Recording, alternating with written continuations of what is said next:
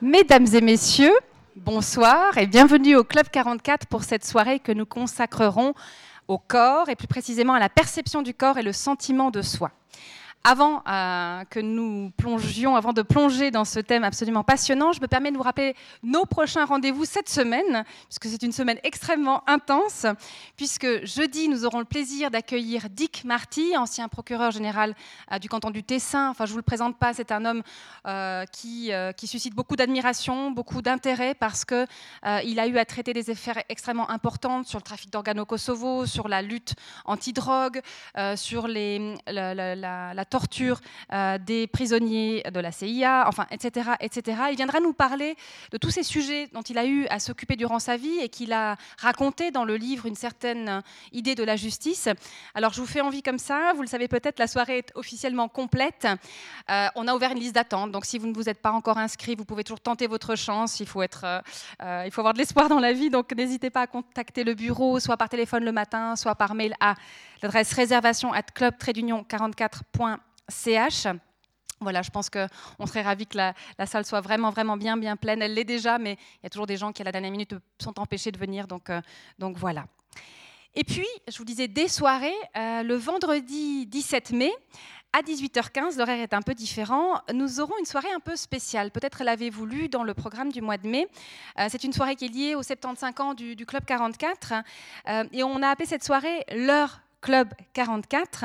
Et c'est en fait une soirée où nous aurons le plaisir de dévoiler un montage d'interviews euh, filmé d'auditrices et auditeurs réguliers du Club 44. On ne pouvait pas tous vous interviewer, on a fait quelques choix, euh, voilà, c'est comme ça, mais c'était l'idée de remercier d'une part, le, public, vous, euh, de votre présence, de nous suivre, de nous suivre dans nos programmes parfois un peu fous, un peu denses. c'était une façon de, de, vous donner la parole, parce que nous, on parle très bien avec beaucoup de passion et d'amour du Club 44, mais on avait envie d'entendre les auditrices et auditeurs raconter leur Club 44. Donc voilà, une soirée où on va dévoiler ces vidéos qui ensuite seront diffusées diffusés sur les réseaux sociaux, sur notre site internet, etc. Mais on avait envie de marquer un petit peu et de les dévoiler ici, euh, en présence des gens. Donc vous êtes les cordialement bienvenus. Euh, il y aura un petit verre après. Enfin voilà, ça sera tout simple. Euh, l'entrée est libre, donc faites venir vos amis pour qu'ils découvrent peut-être le Club 44, non pas par une conférence, mais par le témoignage d'autres auditrices et auditeurs. Et vous verrez, il y a vraiment de très très beaux témoignages. En tout cas, nous, ça nous a vraiment fait chaud au cœur mon collègue Joël va vous passer un tout petit film, ça vous permettra de voir un peu de quoi je parle en fait. Ça dure deux minutes.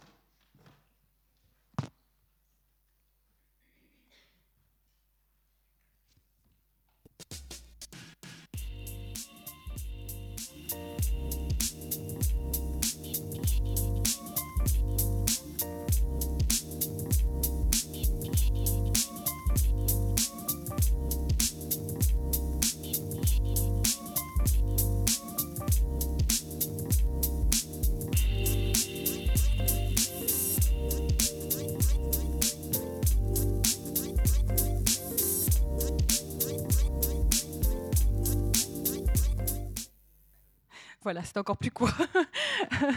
et donc, euh, vendredi soir, ça durera une petite demi-heure et puis ensuite, il y aura un petit verre. J'aimerais maintenant saluer la présence de Monsieur Théo Bregnard, euh, qui est notre euh, cher membre de l'exécutif en charge de la culture pour la ville de La Chaux-de-Fonds, et c'est toujours un plaisir. Merci Théo euh, d'être présent. J'aimerais remercier la librairie Payot, qui est là avec un très beau choix d'œuvres de Georges Vigarello. Évidemment, Monsieur Georges Vigarello, un grand merci d'avoir fait le déplacement, d'être venu, et voilà, je suis vraiment ravie que, que vous soyez là. C'est vraiment très important pour nous. Alors, j'aime bien le rappeler, vous l'avez peut-être déjà entendu. Cette année du 75e anniversaire, on a eu envie de mettre en avant d'autres aspects de la conférence, euh, autres que les neurones, même si on les aime beaucoup, mais aussi vraiment euh, le fait que vous soyez ici, une vraie présence physique.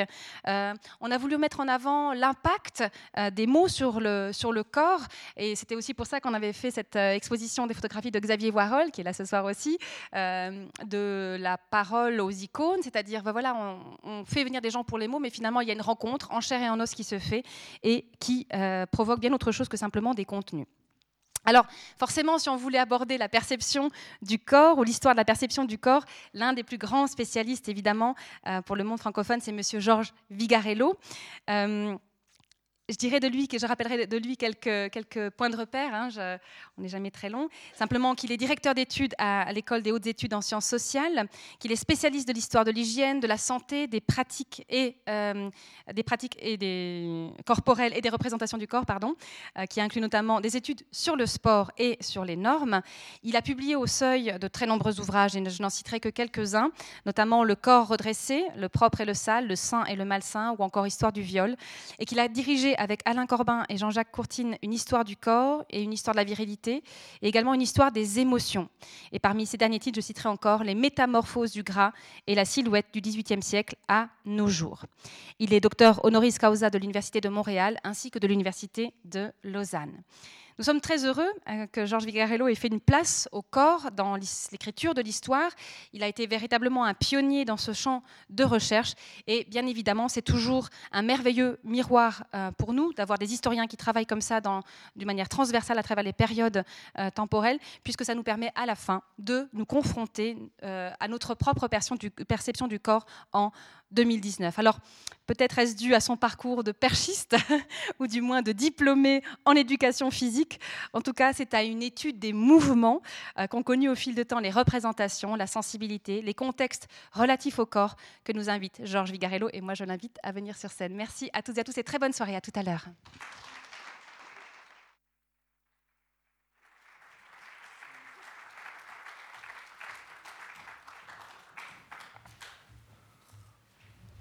Merci beaucoup, c'est un plaisir euh, de parler devant vous.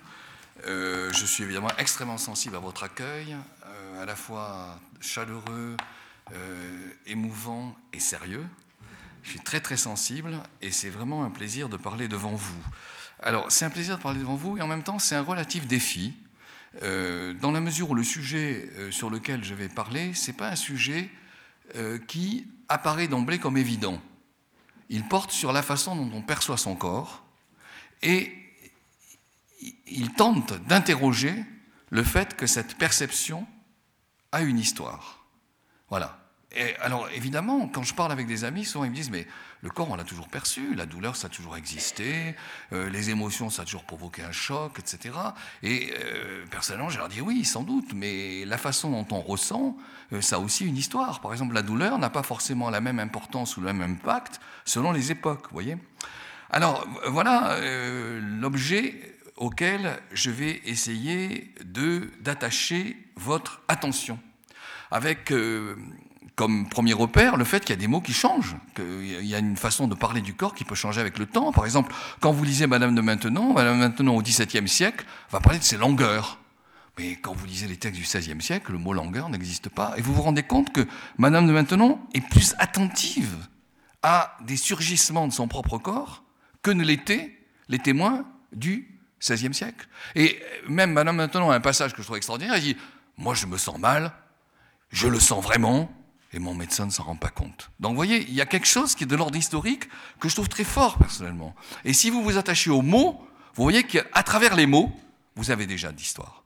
Donc les longueurs, la courbature, personne ne vous parle de la courbature au XVIe siècle, ça n'existe pas, on ne sait pas ce que c'est. Et puis brusquement, vous voyez des gens qui commencent à vous dire ah mais oui, mais quand, quand je me suis euh, comme ça livré à de la cavalcade, euh, euh, ensuite je marchais difficilement, vous voyez, et hop, ça y est, ça commence à apparaître comme étant des attentions plus aiguës, plus fortes. Il y a une autre question que je trouve magnifique personnellement, c'est la neurasthénie.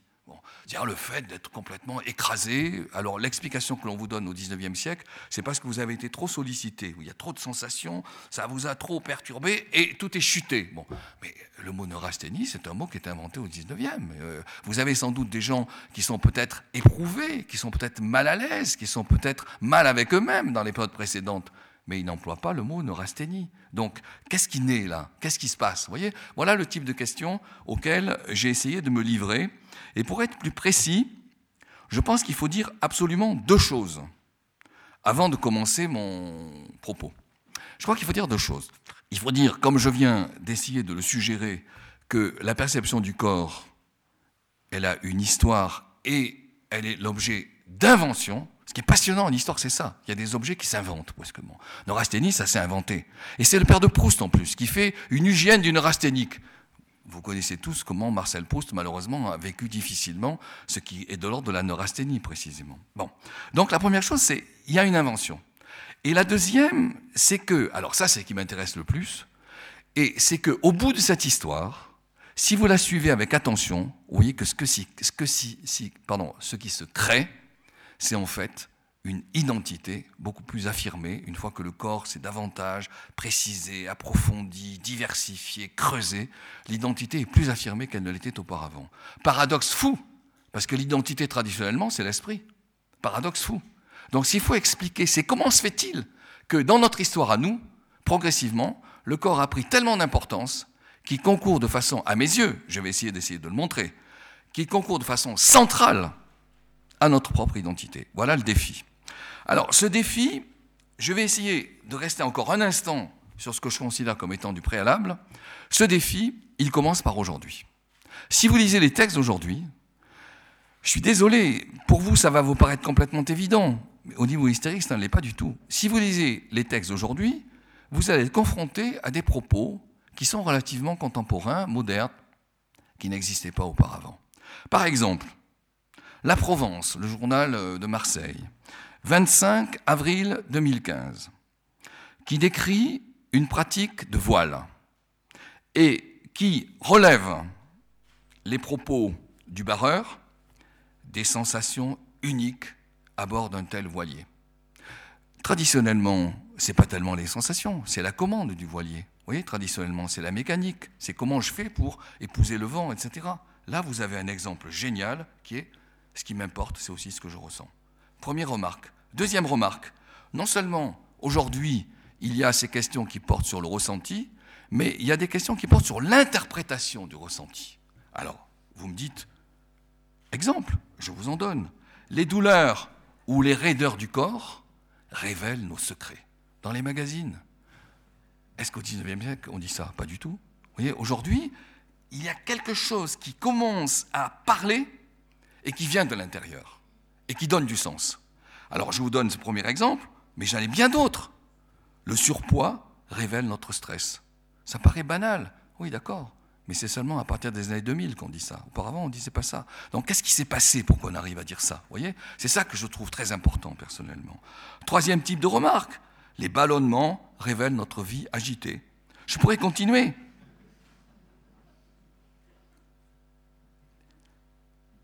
Et qu'est-ce que disent les magazines? Ressentez.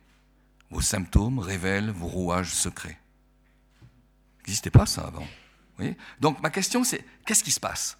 Et puis non seulement vous avez l'interprétation que qui porte sur les significations, mais vous avez vraiment l'interrogation qui, qui vous propose des pratiques.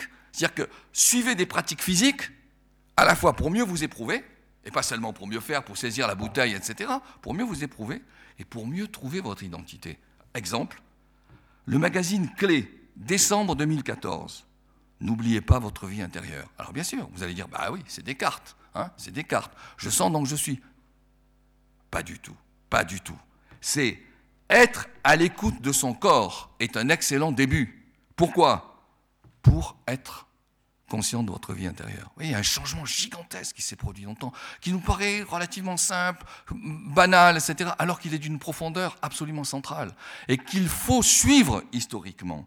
Encore, nos ressentis physiques seraient donc la clé. Et puis, figurez-vous que quand je suis arrivé euh, en Suisse, euh, pas plus tard qu'hier, je tombe sur un magazine que l'on peut prendre, euh, tout le monde peut à la gare, vous pouvez le saisir. Que dit ce magazine? My Switzerland, je prononce mal l'anglais, mais je sais que vous êtes tolérant. 2019, titre La nature te veut, été 2019. Qu'est-ce qu'on lit? Si vous voulez une randonnée relaxante, prenez tel et tel habit. Qu'est-ce que veut dire une randonnée relaxante? Dans la tradition, une randonnée, c'est agir. La, relaxation, la relaxation, c'est s'arrêter, c'est s'effondrer. Là, du tout, totalement différent. Dans l'action, vous travaillez votre sensibilité. Donc c'est extrêmement neuf. Je remercie évidemment euh, les, auteurs de ce type de texte, parce que je pense qu'ils devaient savoir que ce soir, on, allait parler sur des choses. Alors qu'est-ce que je vais faire maintenant? Ben, Je vais essayer de, de, tracer, de tracer dans le temps cette lente construction d'un corps qui est notre corps d'aujourd'hui et qui n'était absolument pas le corps d'hier. Et je vais essayer de faire ça. Et je vais essayer de le faire en sachant que il faut m'attacher à la fois au texte, aux exemples, etc., parce que ça ne vous paraîtra pas forcément évident, donc je vais m'attacher pour que ça devienne absolument évident à vos yeux. Quatre périodes. La tradition, une invention absolument centrale au moment des Lumières, au moment de l'encyclopédie, au moment de l'intérêt pour la science, etc. Nouvelle invention que j'essaierai de décrire au 19e, et enfin aujourd'hui. Et tout ça renvoie à quatre types d'existence du corps.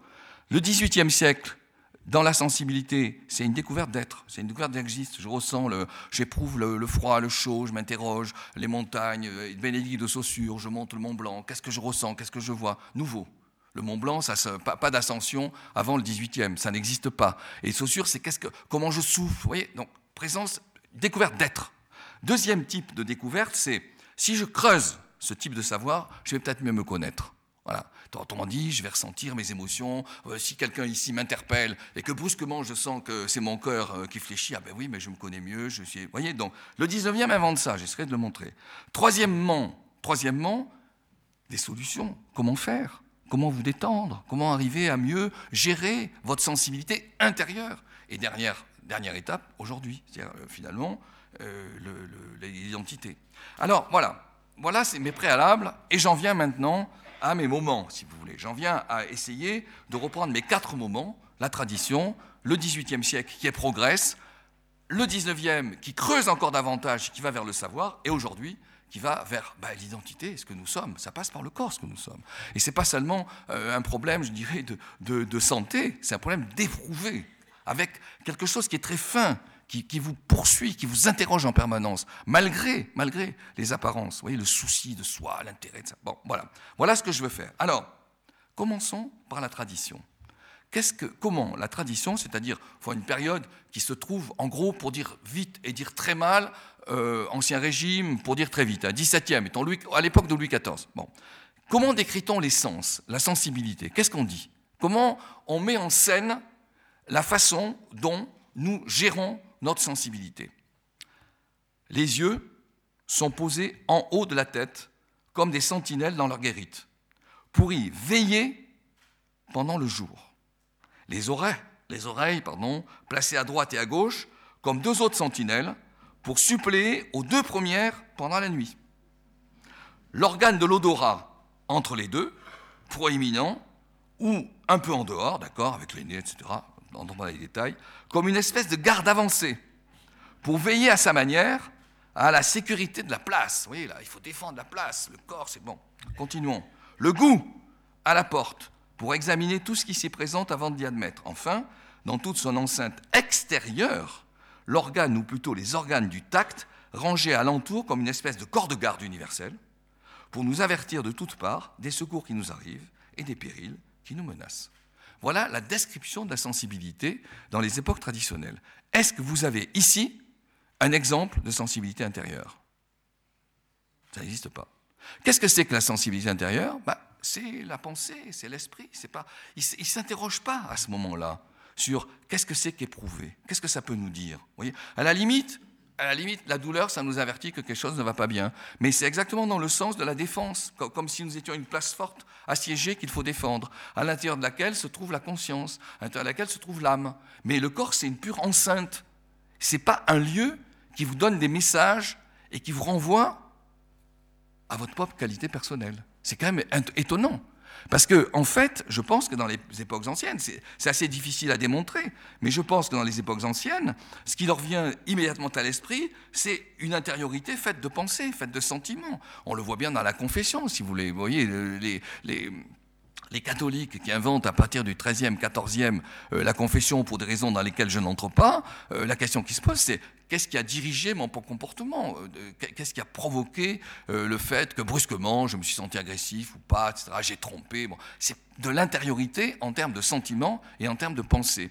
C'est pas du tout de l'intériorité, et on va voir comment l'intériorité qui me paraît importante. C'est pas du tout une intériorité qui passe par ce qui est physiquement éprouvé et qui passe par le sens que l'on va donner à ce qui précisément est éprouvé. Donc, je pourrais continuer, mais je donne encore un ou deux exemples. Je, vais dire, je pourrais m'arrêter et passer à l'autre, euh, passer au 18e. Mais je donne encore un ou deux exemples que je trouve importants. Et qui renvoient à la différence que nous pourrions, nous, considérer comme étant ce qui nous sépare de ce dont je vais vous parler. Il existe dans les périodes anciennes une sorte de, désordre psychologique. Euh, Ce n'est pas le seul, il y avait beaucoup de désordre psychologique, vous imaginez bien. Mais bon, il existe dans les périodes anciennes un désordre psychologique qui s'appelle la lycanthropie. La lycanthropie, c'est euh, le fait que les individus se sentent loups. Vous voyez, l'Écosse, ça vient de, grec ancien, etc. Bon, ils se sentent loups et ils peuvent être d'une agressivité terrible et on les soupçonne de, je sais pas, de manger des enfants, etc. Bon, alors, il y a des textes là-dessus. Il y a des textes qui s'interrogent. Qu'est-ce que c'est que ces lycanthropes? Comment ils fonctionnent? Et voyez comment on les décrit. Nous, nous dirions, c'est des gens qui brusquement ont senti pousser des canines, euh, leurs ongles, leur corps, de l'agressivité intérieure, de l'ébranlement, de l'effervescence, etc. Vous voyez Quelque chose qui vient du dedans. pas du tout. Pas du tout. Ce qui vient du dedans, c'est de l'ordre de la pensée.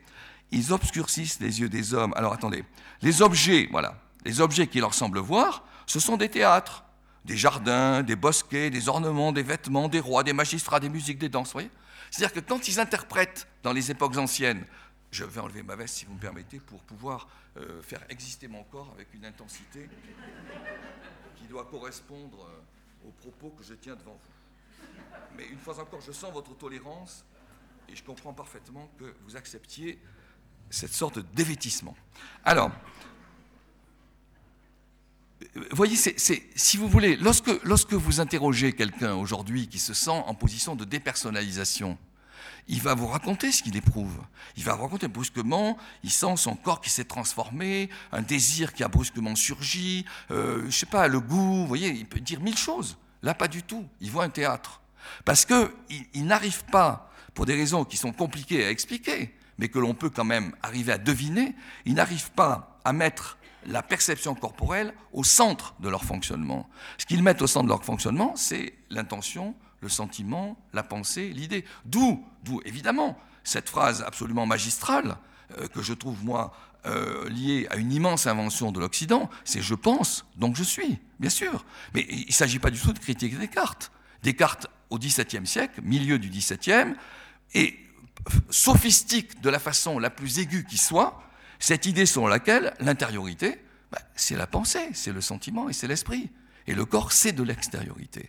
Et ça renvoie, vous savez, c'est pas ce que je dis là, renvoie à un mode de vie. Les, intellectuels du XVIe siècle, lorsqu'ils décrivent leur espace, ils le décrivent comme ça. La maison, c'est un entour, et mon bureau, mon studiolo, les latins, les, les, les gens de Venise ou de Florence, mon studiolo. Mon studiolo, c'est comme la conscience, en retrait par rapport à un extérieur qui serait théoriquement le corps, et mon studiolo étant la conscience et l'âme. Voyez Mais ce qui est extérieur, c'est quelque chose qui est de l'ordre du matériel, qui ne nous apprend pas grand-chose, sinon à nous défendre. C'est-à-dire, on sait que des flèches vont être lancées, qu'il faut fermer les fenêtres, etc. Voyez C'est ça qu'il faut absolument arriver à percevoir comme étant la relation avec le corps ancien. C'est ça qu'il faut arriver à percevoir. Donc évidemment, c'est un corps qu'on commande, et ne me dites pas ce que je ne dis pas. C'est un corps qu'on maîtrise, c'est un corps qu'on dirige. Mais au cœur, c'est pas un corps que l'on ressent. C'est pas au cœur cela.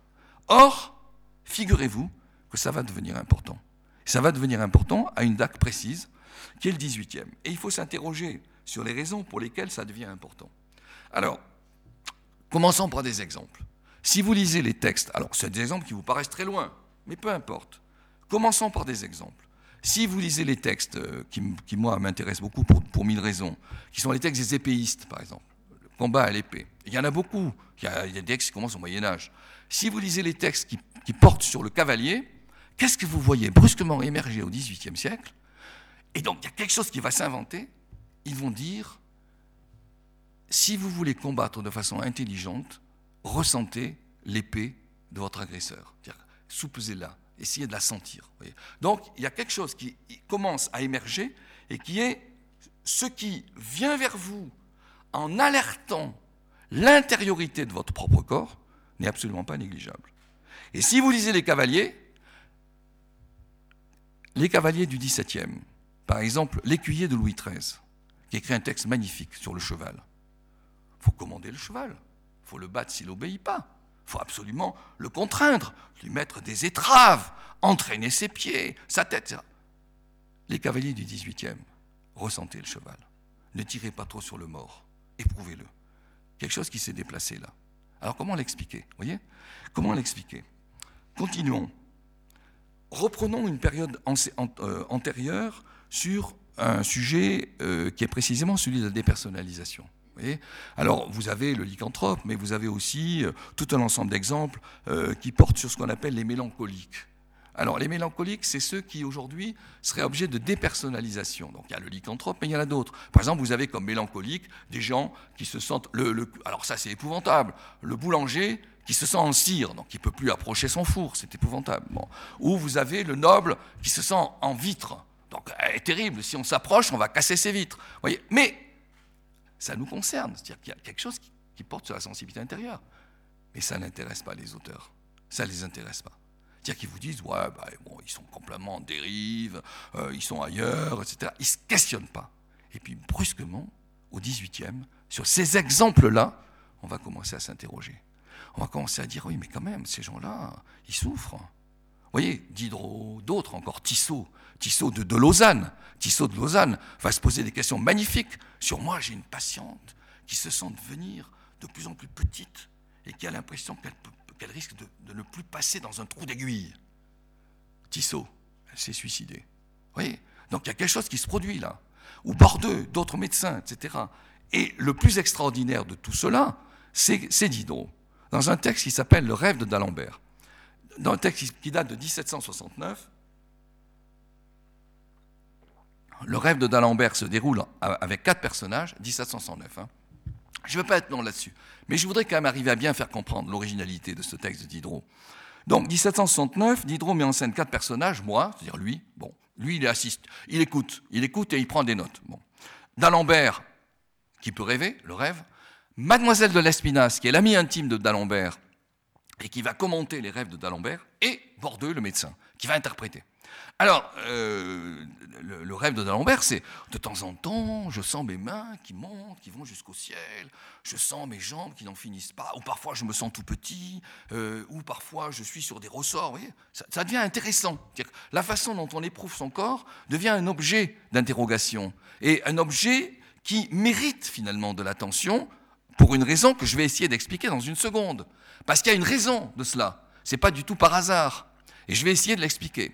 Donc voilà, euh, mes mains montent au ciel, puis Mademoiselle Lespinasse a dit oui, moi aussi, parfois j'ai mes mains qui n'en finissent pas, etc. Et puis Bordeaux qui intervient, le médecin, et qui dit oui, mais vous vous rendez compte, ces gens-là, ils souffrent. On revient à l'affaire de Tissot. Euh, moi j'avais une malade aussi, comme ça, qui, devenait de plus en plus petite, qui avait peur, c'est une angoisse. Mais bon, comment vous expliquez ça? Moi, je ne vois qu'une seule explication. Je, ne prétends pas avoir la vérité. Ce qui me paraît important à une histoire, c'est de montrer le avant et le après. Bon, ça, c'est fondamental. C'est-à-dire que vous travaillez sur des documents, et vous voyez que les documents ont changé. Après, il faut expliquer. Alors, l'explication, pour moi, elle va conduire. D'abord, l'explication, il faut partir d'un autre fait que je n'ai pas évoqué, qui est Bernardin de Saint-Pierre, l'élève de Rousseau, qui va dire, le premier à dire ça, non plus je pense donc je suis, mais je sens donc je suis. Oui, donc la, sensibilité se met à avoir de l'importance. Je sens donc je suis. Et on retourne par rapport à Descartes, évidemment. Bon. Alors vous allez me dire, oui, mais c'est des empiristes, etc. D'accord, d'accord. Je suis d'accord avec vous. Ce sont des empiristes. Mais il ne suffit pas de dire ça. C'est qu'il se passe au XVIIIe siècle quelque chose qui est absolument central et qui est une forme de recul par rapport à la religion, qui est une forme de recul par rapport à l'existence du divin, qui est une forme de recul par rapport à l'existence de l'âme. Si vous voulez, quand vous lisez Voltaire, l'âme, moi, je ne sais pas ce que c'est, dit Voltaire. Et donc, on voit les individus qui sont de plus en plus ramenés à leur existence ici et là. C'est-à-dire à quoi? À leur existence physique, à leur existence corporelle, à leur présence. Et qui sont de plus en plus curieux à ce que leur présence leur dit. Donc c'est des gens qui vont commencer à rentrer dans des détails qui auparavant n'étaient pas du tout relevés. Moi, j'avais été très frappé quand je travaillais sur l'hygiène, euh, mais je ne me l'expliquais pas encore sous la forme dont je me l'explique aujourd'hui, avec laquelle je me l'explique aujourd'hui. J'avais été très frappé. Euh, dans la deuxième moitié du 18e, on commençait à avoir des gens qui s'interrogent sur la chaleur de l'eau quand ils se baignent, quelle est la chaleur qu'il faut, qu'est-ce qu'ils éprouvent, la longueur qu'ils éprouvent quand ils se baignent, euh, le froid, la fameuse chaussure quand ils grimpent au, Mont Blanc, sa respiration, le rythme de la respiration, la fatigue, les pieds, c'est lourd, etc. Ah, auparavant, ça, vous l'avez pas. Donc, il y a brusquement une manière de souligner quelque chose qui me paraît absolument fondamental, qui est l'incarnation physique. Donner plus d'importance à l'incarnation physique parce que les individus, finalement, existent à partir de là. Vous voyez, le 18e bascule avec un nouveau type de monde euh, je ne dirais pas que c'est un monde matériel, ce serait faux, parce que des gens comme Voltaire, ils continuent de croire à l'existence d'un Dieu qui gère le monde, etc. Ne me faites pas dire non plus que je ne dis pas, mais il y a une montée très forte, pour des raisons qui sont quasi métaphysiques, il y a une montée très forte de l'existence physique. Et cette existence physique, elle est d'abord une découverte d'être. Ben oui, je suis de plus en plus sensible, je découvre le chaud, le froid. Euh, alors il, se pose aussi des questions quand je monte, pourquoi je respire plus difficilement? Arbuthnot, un anglais, je, je, respire beaucoup moins bien quand je suis en hauteur, etc. Vous voyez, des questions qui sont complètement nouvelles et qui sont liées à l'importance attribuée à la sensation interne. Sensation interne. C'est la première fois que j'emploie ce mot. Et des gens comme Diderot et d'autres se mettent à utiliser ce mot et l'encyclopédie, dans un article qui est absolument magnifique, qui est, l'article sur l'existence, voilà ce que dit l'encyclopédie. Il ne faut pas omettre un autre type de sensation, plus pénétrante pour ainsi dire, qui rapportée à l'intérieur de notre corps, en occupant quelquefois toute l'habitude, c'est-à-dire l'ensemble du dispositif physique, semble remplir les trois dimensions de l'espace et porter immédiatement avec elle l'idée de l'étendue solide, je ferai de ces sensations une classe particulière. Ça n'existait pas auparavant. Une classe particulière sous le nom de tact intérieur ou sixième sens. C'est-à-dire que quand vous lisez les textes classiques, cinq sens. Quand vous lisez l'encyclopédie, changement radical. C'est-à-dire que brusquement, il y a un espace intérieur qui se met à exister. Je ferai de ces sensations une classe particulière qui, selon le tact intérieur ou sixième sens, et j'y rangerai. Alors évidemment, j'y rangerai les douleurs, bon très bien, mais ça, les douleurs, ça a toujours existé. Mais c'est plus compliqué. J'y rangerai les douleurs qu'on ressent quelquefois dans l'intérieur des chairs, les nausées, le malaise qui précède l'évanouissement, la faim, la soif, l'émotion, l'émotion qui accompagne toutes les passions, les frissonnements, soit de douleur, soit de volupté, enfin cette multitude de sensations confuses, ça c'est fondamental cette multitude de sensations confuses qui ne nous abandonnent jamais, qui nous circonscrivent en quelque sorte à notre corps, qui nous le rendent toujours présent. C'est invention. L'histoire, c'est aussi inventer. Travailler historiquement, c'est montrer que des objets s'inventent. Et là, vous avez un objet devant vous. Le texte de l'encyclopédie vous donne un objet. dire que, et vous, pouvez le trouver ailleurs. Qu'est-ce que c'est que cet objet? Ben, C'est le fait que brusquement, votre corps, ça vous accompagne. Et que dans la façon dont il vous accompagne, c'est plus du tout simplement le je pense donc je suis. C'est un sentiment de l'existence. Voyez Avec des mots nouveaux, le sentiment de l'existence, vous le trouvez pour la première fois chez Rousseau. Et chez Rousseau, il y a des exemples magistraux. Par exemple, Rousseau va vous dire Quand j'étais adolescent, brusquement, j'ai ressenti un vertige. J'ai perdu comme ça, j'avais plus de repères. Et puis j'ai senti que mon souffle devenait beaucoup plus lourd. Les oreilles se sont mises à teinter. Et cela, ça ne m'a jamais abandonné. Vous lisez dans les confessions. Donc on voit bien que brusquement au 18e, pour l'instant je ne suis pas du tout encore sur la question de l'identité, je ne suis pas encore sur les questions, je dirais, du savoir, etc. Mais on voit qu'au 18e, il se crée quelque chose qui est ce que moi j'appellerais une découverte d'être. C'est-à-dire une découverte qui porte sur le fait que la vie, c'est aussi, non pas seulement penser, mais c'est aussi, ou ressentir euh, en, en termes de sentiments, d'intentions, etc., c'est aussi éprouver physiquement.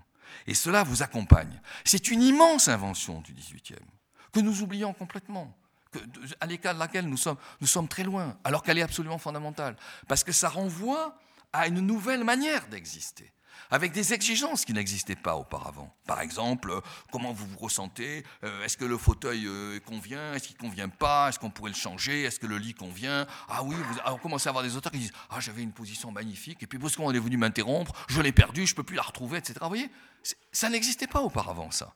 Cette sorte d'attention à la manière dont vous existez physiquement. Et en quelque sorte, euh, c'est une nouvelle manière d'être curieux à l'égard de l'existence, curieux à l'égard de l'espace, curieux à l'égard du temps, curieux à l'égard de mille choses qui portent sur la façon tout simplement de s'éprouver physiquement, les habits, comment vous recevez les habits, comment vous recevez santé, etc. Comment vous marchez. Bon, bref, autant de questions qui n'existaient pas et qui se mettent à exister. Mais ça ne suffit pas. Ça, c'est ma deuxième partie. Ma première partie, c'est la tradition. Ma deuxième partie, c'est ce qui s'invente au XVIIIe. Ma troisième partie, c'est ce que le XIXe va faire de ça. Jusqu'ici, découverte d'être. Un être plus riche, un être plus, euh, comment vous dire, euh, euh, plus affiné, un être plus exigeant, un être plus sensible. Il y a une immense montée de la sensibilité au XVIIIe. Par exemple, je pourrais être long là-dessus, mais je ne veux pas non plus euh, euh, vous embêter avec mille exemples. Mais il y a une nouvelle manière de ressentir la fatigue au XVIIIe. La fatigue, comment être l'objet de récits, vous voyez, euh, des récits qui n'existaient pas. La fatigue, ça surgit, puis voilà, bon, c'est affreux. Et puis là, au contraire, on se met à raconter le récit, ça a évolué de telle et telle manière. le premier jour, j'ai ressenti telle chose, le deuxième, ça devient un journal, si vous voulez. Bon, mais on pourrait continuer. La musique, qui deviennent de plus en plus sensibles, qui écoutent autrement. Par exemple, dans le livre qu'on a fait récemment sur l'histoire de l'émotion, vous avez un article extraordinaire de Cantagrel qui vous dit qu'il y a une manière nouvelle d'écouter la musique au XVIIIe en étant beaucoup plus sensible à des données, le concerto, tel, euh, tel euh, instrument par rapport à tel autre. Donc il y a un enrichissement considérable de la sensibilité. Mais découverte d'être. Or, qu'est-ce qui se passe au XIXe ben, Moi, je que, je pense que le XIXe, on l'oublie on l'oublie. Le 19e a d'abord accentué ce dont je viens de parler. On l'oublie. On a l'impression que euh, le 19e, c'est la science, etc. Non, pas du tout. C'est la science, évidemment, bien sûr, mais pas seulement. Lisez des auteurs comme, par exemple, Edgar Poe. Edgar Poe, vous le comparez à Cyrano de Bergerac. Cyrano de Bergerac écrit au 17e le fameux voyage dans la Lune, euh, dans les cités de la Lune et du Soleil. Bon, on est au 17e. Ne m'envoyez pas, je reviens parfois en arrière, mais je ne perds pas le but que je poursuis. Donc Cyrano vous dit comment sont-ils montés dans l'espace du Soleil? Eh bien, ils ont mis des petites fioles, voilà, ils ont attendu que la rosée intervienne, ça s'est allégé et ils sont montés. Aucun commentaire sur qu'est-ce qu'ils ont ressenti, qu'est-ce qui s'est passé, etc. Lisez Edgar Poe. Edgar Poe dit ce que M. Pfall a ressenti, dans son ballon euh, pour monter dans l'espace. Eh bien, il va dire, il perdait son souffle, il avait le sentiment que ses poignets s'allongeaient de plus en plus, il sentait son corps se crisper, il sentait son, il sentait son oppression. Vous voyez Interrogation sur, cette fois, une sorte de curiosité sur la façon dont le corps est éprouvé. Mais je pourrais continuer les exemples. Il y a un deuxième exemple que je trouve majeur, mais il y en a plein. Il y a aussi sur la sensibilité physique la volupté. Hein. Euh, euh, Gauthier, Théophile Gauthier dit des choses absolument magnifiques sur la volupté. Mais prenons un autre exemple, la vitesse. Rarissime les textes sur la vitesse dans les époques anciennes. Et puis brusquement, on va vous décrire la vitesse. Quincé, l'homme de, vous savez, le mangeur d'opium, 1822, il a un texte extraordinaire qui s'appelle La Malposte. La Malposte, c'est donc les, postes qui veulent aller de plus en plus vite pour euh, rejoindre les objectifs auxquels ils sont promis. Voilà ce que dit Quincé dans La Malposte. Je vous répète, j'espère que vous me faites confiance, ce texte-là, vous ne le trouvez pas avant. Oh, qu'il est bon d'aller vite. On aime à se sentir emporté, à recevoir l'air pur qui vient vous frapper le visage en sifflant.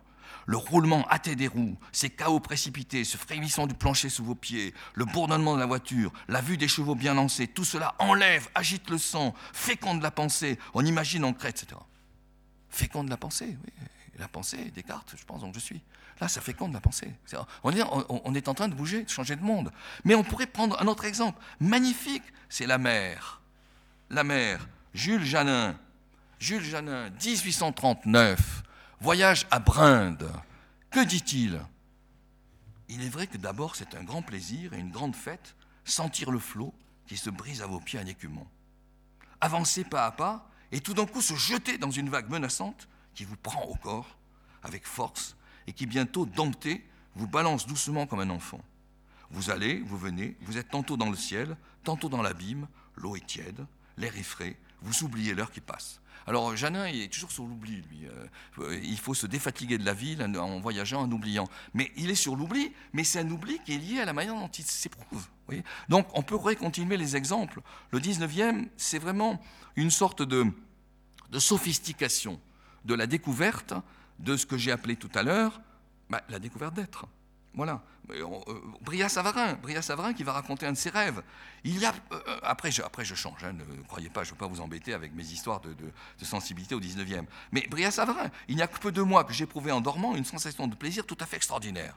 Elle consistait en une espèce de frémissement délicieux de toutes les particules qui composent mon être. C'était une espèce de fourmillement plein de charme, qui, partant de l'épiderme, depuis les pieds jusqu'à la tête, magissait jusque dans la moelle des os. J'estime que dans cet état, que je sentis bien physiquement, dura au moins 30 secondes, et je me réveillais, rempli d'un étonnement qui n'était pas sans quelque mélange de frayeur. Voilà. Donc il y a quelque chose qui s'est produit là, qui porte sur, un, se ressentir, et deux, donner de l'importance à se ressentir. on pourrait continuer, les journaux intimes, etc. Les journaux intimes, vous savez, le journal intime, euh, on peut dire que c'est une invention qui date depuis très longtemps, les Romains peuvent écrire des journaux. Euh, euh, Pline fait des, lettres magnifiques sur ce qu'il éprouve lors de l'éruption de l'Etna, etc. Montaigne, c'est un journal indiscutable. Les essais, c'est inégalable. Mais quand vous lisez ces, ou les confessions de Rousseau, mais quand vous lisez ces journaux-là, vous voyez très bien que ce qui est mis en place, chez, chez Montaigne, c'est très net. Ce qui est mis en place, c'est mon exemple personnel vaut pour l'humaine condition. Je me parle comme je peux vous éclairer sur ce qu'est l'humaine condition. Voilà. Et Rousseau, lui, c'est un peu différent. Ses confessions, c'est pour justifier finalement euh, les comportements qu'il a eus, les désastres dont il a été la victime, etc. C'est un, journal, euh, au fond, de légitimation, euh, les confessions. Or, les journaux qui s'inventent dans les années 20-30 du 19e, et qui sont très nombreux, Mène de Biran, etc., même Stendhal, hein, c'est quoi? Ou il y a un journal que je trouve magnifique, c'est euh, son nom m'échappe, mais ça va me revenir, ou Cabanis, etc. C'est des journaux qui essaient de dire ce qui est éprouvé sur l'instant, parce que ce qui est éprouvé nous éclaire sur nous-mêmes. Vous voyez, je, suis en train de glisser là. Je suis en train de glisser de la sensibilité à quelque chose qui se sait. Je vais savoir des choses. Si j'écris ce que j'éprouve sur l'instant. Alors, certains, Benjamin Constant, c'est de lui auquel je songeais. Benjamin Constant va dire Mais si on lit mon journal, on va penser que je suis fou. Il ne faut pas le lire. Ça reste que pour moi. Je peux mieux me connaître. Vous voyez, on glisse là. On glisse de quelque chose qui était de l'ordre de la sensibilité et de l'éprouver, et une découverte d'être, à une découverte de savoir, et entre autres de savoir sur soi. Complètement nouveau. Donc le 19e invente quelque chose qui est extrêmement fort, que l'on oublie complètement. Euh, on pense au romantisme, quand on pense au 19e, au romantisme, on dit Ouais, le journal intime, bon, ben, c'est très bien, etc. Mais non, c'est des inventions absolument centrales qui portent sur une nouvelle manière de s'interroger sur soi, en aiguisant au maximum une singularité telle qu'elle ne semble pas partagée. Et précisément parce qu'elle n'est pas partagée, c'est pour ça qu'elle est précieuse. C'est pour ça qu'elle devient insensiblement quelque chose qui de l'ordre du savoir. Et je, je pense, je, donne encore cette phrase qui me paraît à la fois compliquée mais décisive dans l'ordre de la démonstration, c'est une phrase de Cabanis. Cabanis qui écrit en, 1802 euh, les rapports du, physique et du moral chez l'homme. Alors, première remarque, euh, Cabanis ne dit pas l'âme et le corps. Il dit le physique et le moral.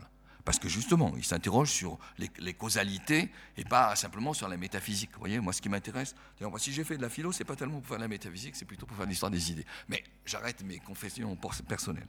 Euh, et, donc là, Cabanis va, pour la première fois, si vous vous rappelez, alors, pour, mieux me faire comprendre quand même, si vous vous rappelez de Condillac, vous vous rappelez de Condillac, Condillac expliquait la façon, empirisme, dont nous naissons au monde, en montrant comment les sens souffrent progressivement. Donc, il, avait la fiction d'une statue, Condillac, il écrit en 1764 euh, le traité des sensations, il avait euh, l'imaginaire d'une statue dont on ouvrait progressivement les sens. Et euh, au fur et à mesure, eh bien, elle commence à exister, elle commence à avoir de la dynamique, euh, elle commence à euh, apprécier le monde, etc.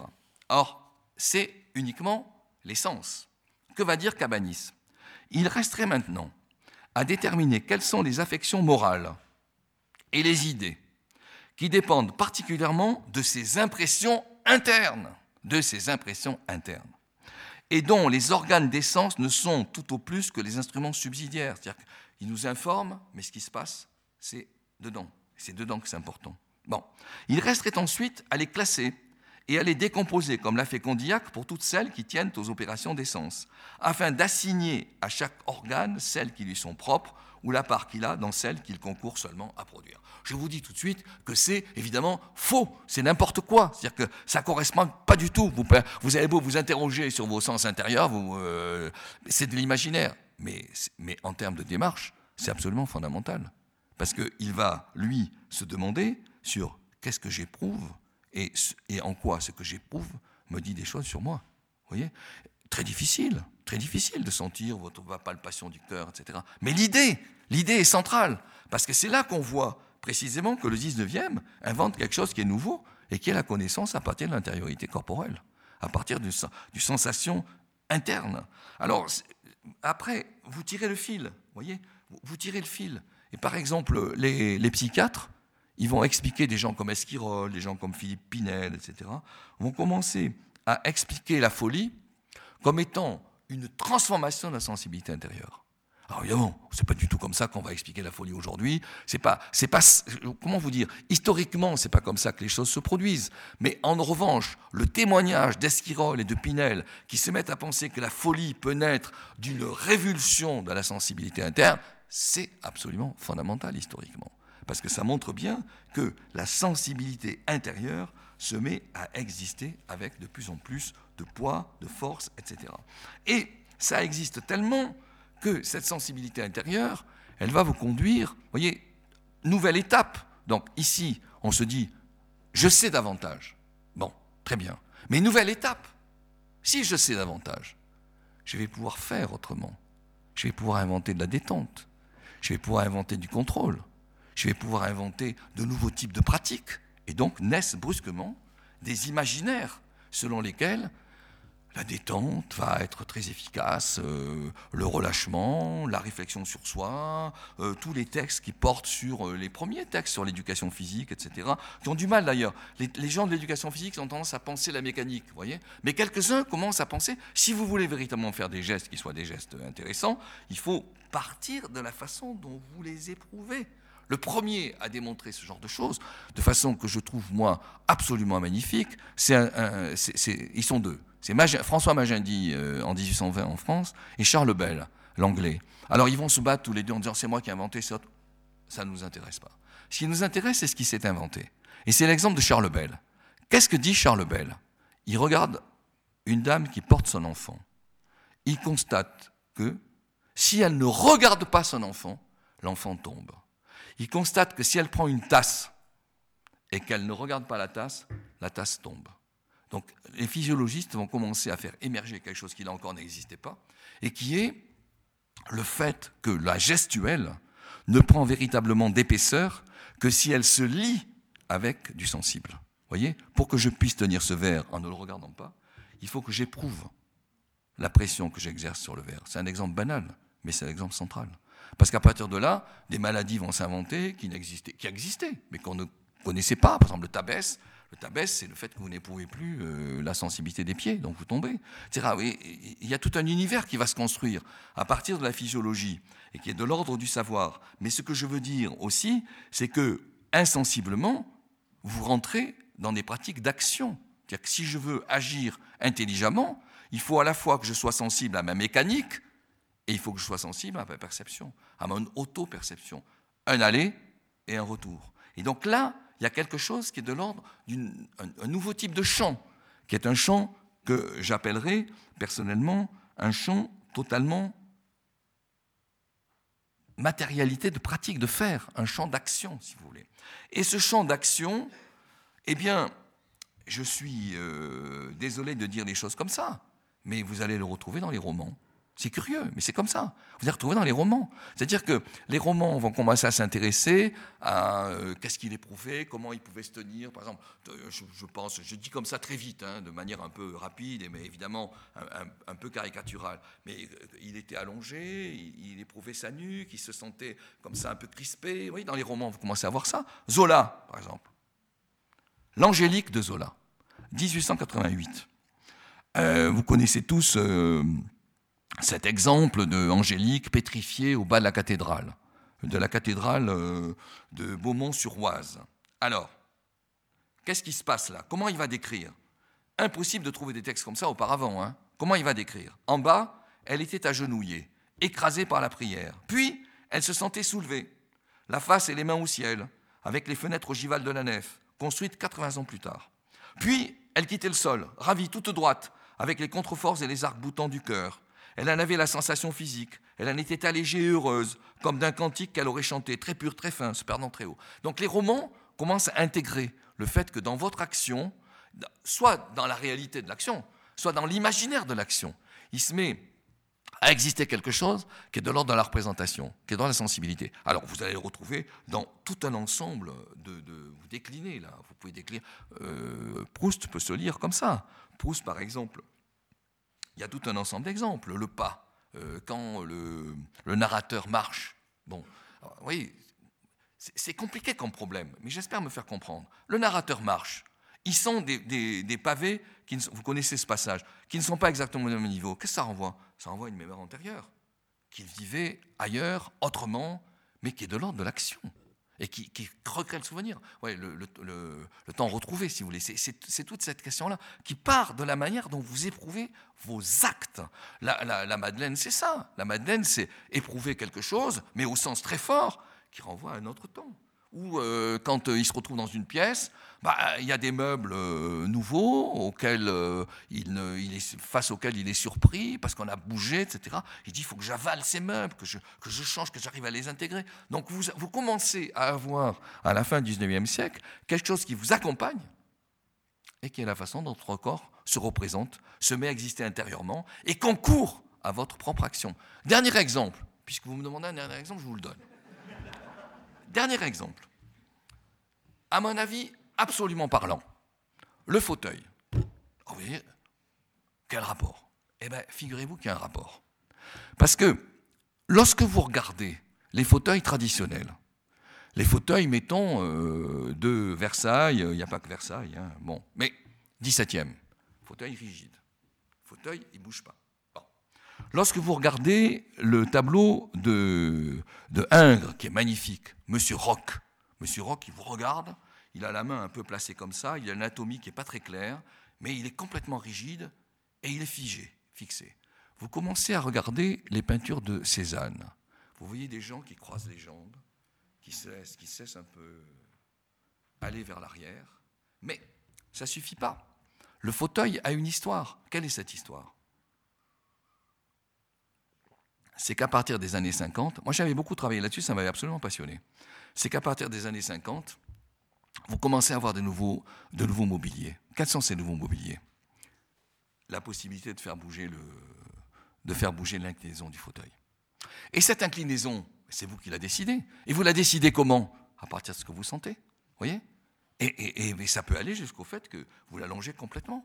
Et vous passez de la position assise rigide à la position allongée. D'accord, mais comment vous pouvez y passer? En vous interrogeant ce que vous éprouvez. Donc ça paraît dérisoire, et c'est absolument fondamental. Vous voyez? C'est absolument fondamental. C'est-à-dire que la, présence du corps, elle est là, malgré vous, incontournable, et elle vous accompagne, et elle vous interroge. Voilà ce qu'invente la fin du 19e siècle. Mais, une fois encore, hein, je pourrais euh, je terminerai là-dessus sur la fin du 19e, et après je passerai aux périodes d'aujourd'hui.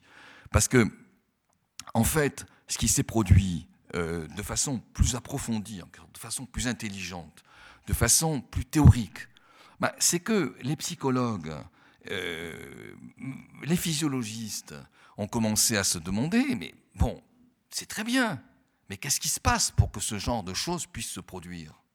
Et certains commencent à s'interroger sur quand je vois une armée qui passe, ben, brusquement, qui marche au pas, je sens dans ma jambe quelque chose qui se contracte. Bon. Quand je vois euh, un oiseau qui s'échappe, Michelet, quand je vois un oiseau qui s'échappe, je respire autrement. Bon. Michelet des années 50, hein, du 19e. Et les psychologues vont commencer à s'interroger. Ils vont dire oui, mais c'est sans doute parce que j'ai une représentation de cela. Voyez parce que j'ai part de vers moi sur un mode qui n'est pas du tout de l'ordre de la clarté de l'image, comme je pourrais avoir cette image du stylo, mais qui est quand même de l'ordre d'une perception organisée, j'ai une représentation de mon corps. Et vous commencez à voir émerger des textes qui vont se centrer sur ce que les psychologues vont appeler l'essence interne. Je pense à un texte magnifique de Bonis, 1886, l'essence interne, où Bonis, lui, tout simplement, bah, il va se dire, mais lorsque je prends cette bouteille, en fait, je ne peux la prendre que si je suis accompagné par un déplacement du haut de mon corps, euh, je, tourne aussi mes hanches, etc. Ça ne peut être possible que si j'ai une représentation de moi-même. Je ne peux parler devant vous ici en faisant ces gestes, en m'agitant, en faisant tonner ma voix, etc., que si j'ai une représentation de mon corps. Sinon, je ne pourrais absolument pas. Voyez? Et donc, il y a quelque chose d'intérieur qui va commencer à avoir un nom que les psychologues vont nommer et qui, va s'appeler le schéma corporel. Et le schéma corporel, les psychologues vont aller très loin. Ils vont commencer à dire, et ça va être l'objet de ma dernière partie, ils vont commencer à dire, c'est au cœur de la personnalité. C'est ce qui structure, c'est ce qui, fait que j'ai une organisation de moi-même, que je me resitue dans l'espace, que je me resitue par rapport aux autres, que je ne me contracte pas par rapport aux gens qui me parlent. Donc, on, va commencer à avoir des textes qui sont, mais c'est au cœur de l'identité. Ça, paraissait complètement loin, la sensibilité, c'était paumé, etc. Pas du tout. Vous commencez à avoir quelque chose qui articule votre propre personne. Voyez Et on, le voit cela même, même au niveau de la littérature. Regardez, cet exemple magnifique de, de la métamorphose chez Kafka. Euh, le, texte, c'est un texte absolument extraordinaire, totalement moderne, contemporain, où le, sujet, il a le sentiment qu'il devient une sorte d'insecte euh, complètement immaîtrisé, qui bouge dans tous les sens, etc. Il a perdu, il a perdu totalement le schéma intérieur de son corps. Il devient autre, et c'est insupportable. Voyez, c'est totalement insupportable. Donc il y a quelque chose qui s'est créé là, et qui est absolument central à mon avis, avec à la fois sur le mode de la sensibilité, sur le mode de la théorie, sur le mode de la physiologie, etc., qui est quelque chose qui est de l'ordre de l'image. Si vous l'image au fond, l'image de notre, propre corps, la limite l'image inconsciente de notre corps. Freud va jouer aussi là-dessus, bien sûr. Il va jouer là-dessus en disant cette image intérieure, elle peut être liée à de l'histoire, à des traumas, elle peut varier selon les individus, elle peut avoir des formes plus ou moins aiguës, elle peut avoir des inégalités. Bien sûr, Freud va jouer terriblement là-dessus. Mais en, en tout cas, il ne faut surtout pas oublier que l'origine, l'origine de cette intériorité, ça a une histoire que je viens d'évoquer assez rapidement ça a une histoire et ça a une fin. C'est-à-dire que aujourd'hui, ce dont je viens de parler joue un rôle absolument décisif dans la manière dont nous existons, dans la manière dont nous nous percevons et dans la manière dont nous nous identifions. Alors, donnons quelques exemples. Ce sera mon dernier point. Donnons quelques exemples. Le problème des traumas, aujourd'hui, dans, les, magazines que vous lisez, les, premières places pages que vous lisez dans les magazines, si vous voulez faire baisser votre stress, oui, qu'est-ce que vous faites? Ben, Détendez-vous. Ou essayez de sentir quels sont les lieux de votre corps qui, restent crispés. Oui Respirez autrement. Euh, si euh, vous voulez en quelque sorte jouer euh, toutes, les, toutes les machines ludiques qui se sont inventées récemment, c'est des machines que je qualifierais de rétroactives, c'est-à-dire qui sont centrées sur le plaisir que donne la sensation, le ski, euh, les, les boards, etc. C'est à la fois vous agissez, et puis en même temps, ce que vous faites, vous le ressentez intérieurement et vous en tirez du plaisir. Ça, c'est un nouveau type de, situation par rapport, euh, au fond, aux pratiques qui sont de l'ordre de la jouissance que vous pouvez en tirer. Mais euh, vous allez me dire, oh, non, euh, c'est pas très important. Mais si, c'est très important. Jérémy Ménez, le footballeur parisien, qui retrouve son équipe après une blessure, jamais il vous aurait dit ça en 1900. Qu'est-ce qu'il vous dit en 2013 J'ai de bonnes sensations. Cela fait du bien de retrouver le groupe. Il dit, vous dites pas, j'ai retrouvé mes techniques, etc. Parce que les sensations sont devenues le cœur, voyez. Mais je peux continuer. Euh, Yvan Bagot, le coureur cycliste de l'équipe Cofidis, euh, qui est également blessé, accident, etc. Euh, bon, eh bien, il revient comme ça au milieu des années 2010, et il dit, pour une reprise, c'est encourageant, j'ai retrouvé mes sensations.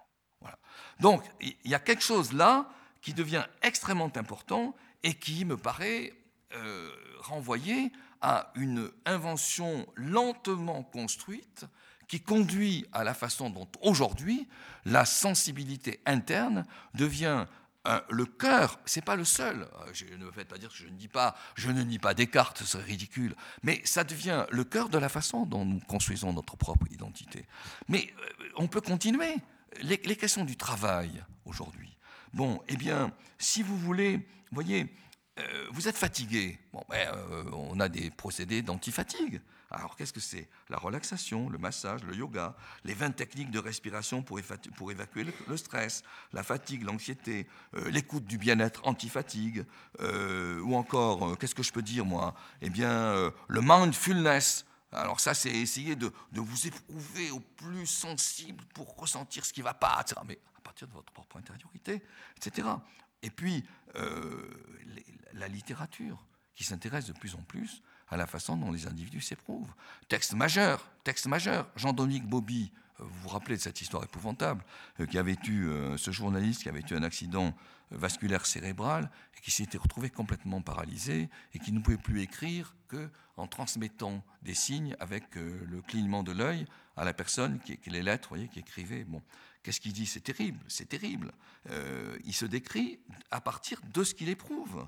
Autrement dit, euh, j'ai mal au talon, la tête comme une enclume et une sorte de scaphandre qui m'enserre tout le corps. Je serai le plus heureux des hommes si j'arrive à déclutir convenablement. L'excès de salive qui envie ma bouche en permanence. Et les, auteurs, de plus en plus, je pense, sur Pénac, mon corps. Pénac, c'est absolument ça. C'est comment je m'éprouve, qu'est-ce que je fais, euh, mes sphincters, etc. Bon. Et puis, je terminerai là-dessus. Je terminerai là-dessus. Sur une phrase que je trouve absolument décisive.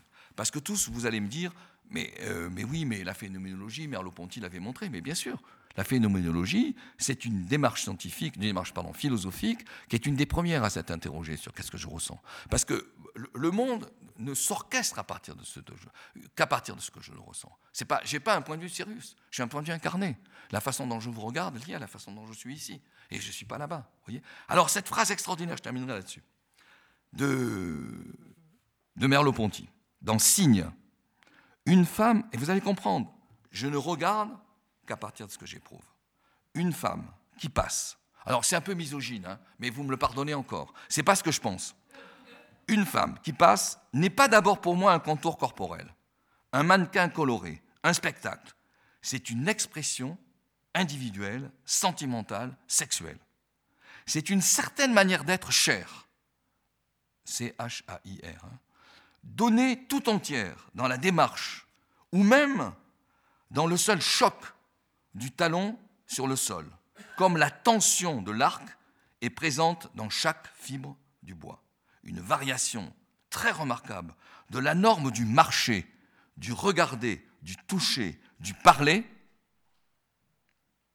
que je possède par devers moi parce que je suis corps.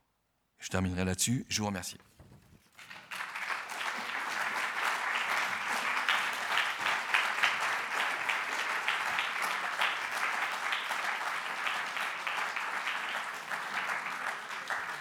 Je suppose qu'il y a des questions? On a 40 minutes de questions devant nous.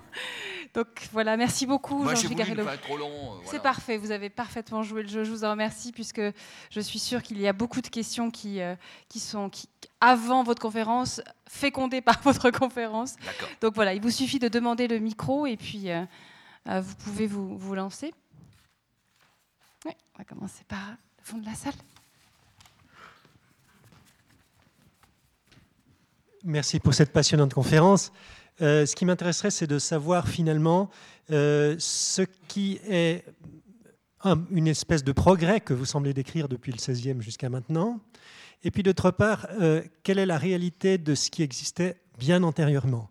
Est-ce que finalement cette sensation, cette capacité de prendre conscience des choses n'existait pas déjà bien avant? Simplement, on n'en a pas connaissance parce qu'il n'y a pas de texte. Parce que quand on voit ce qui se fait, par exemple, dans, dans la Grèce antique ou chez les Égyptiens, on a l'impression qu'il y a une capacité euh, au niveau corporel, au niveau sexuel, qui est très, très développée. Alors, est-ce que c'est finalement simplement un manque de texte qui fait que vous datez votre progression à partir du 16e Alors, votre question est extrêmement importante. Hein. Effectivement, vous avez raison. Euh, mais je répondrai de deux manières. La première manière, c'est euh, le, fait que je, me laisse un petit peu personnellement, et c'est presque une excuse si vous voulez, je me laisse un petit peu personnellement porter par une idée qui est liée, qui est liée à, des auteurs comme euh, Norbert Elias, etc., quelques autres, idée selon laquelle, dans la société occidentale, les sens se sont progressivement affinés. Je me laisse un peu porter par cela. Avec des contradictions majeures, puisque les sens se sont affinés, mais ça n'a pas empêché la Shoah, voyez, ou ça n'empêche pas euh, euh, des drames que l'on connaît aujourd'hui. Donc euh, les sens s'affinent, mais c'est quand même plus compliqué que l'on ne peut penser. Mais j'en viens à la deuxième partie de votre question, qui est effectivement centrale. Le sentiment que j'ai personnellement, et je peux me tromper, c'est que, évidemment, évidemment, il y a une présence du corps intuitive dans les époques anciennes, bien sûr. Alors, faisons des différences. Hein. Je pense que la, sensibilité interne, elle est plus présente dans les sociétés euh, orientales que dans les sociétés occidentales. Faisons cette différence. Bon, euh, mais que l'on pourrait préciser d'ailleurs, mais c'est pas, je ne veux pas trop m'attarder là-dessus. Mais c'est vrai que tant que des mots ne viennent pas se placer sur ce type de questions, tant que des témoignages ne viennent pas indiquer le fait qu'une sensibilité interne existe et qu'elle interroge, c'est très difficile de répondre.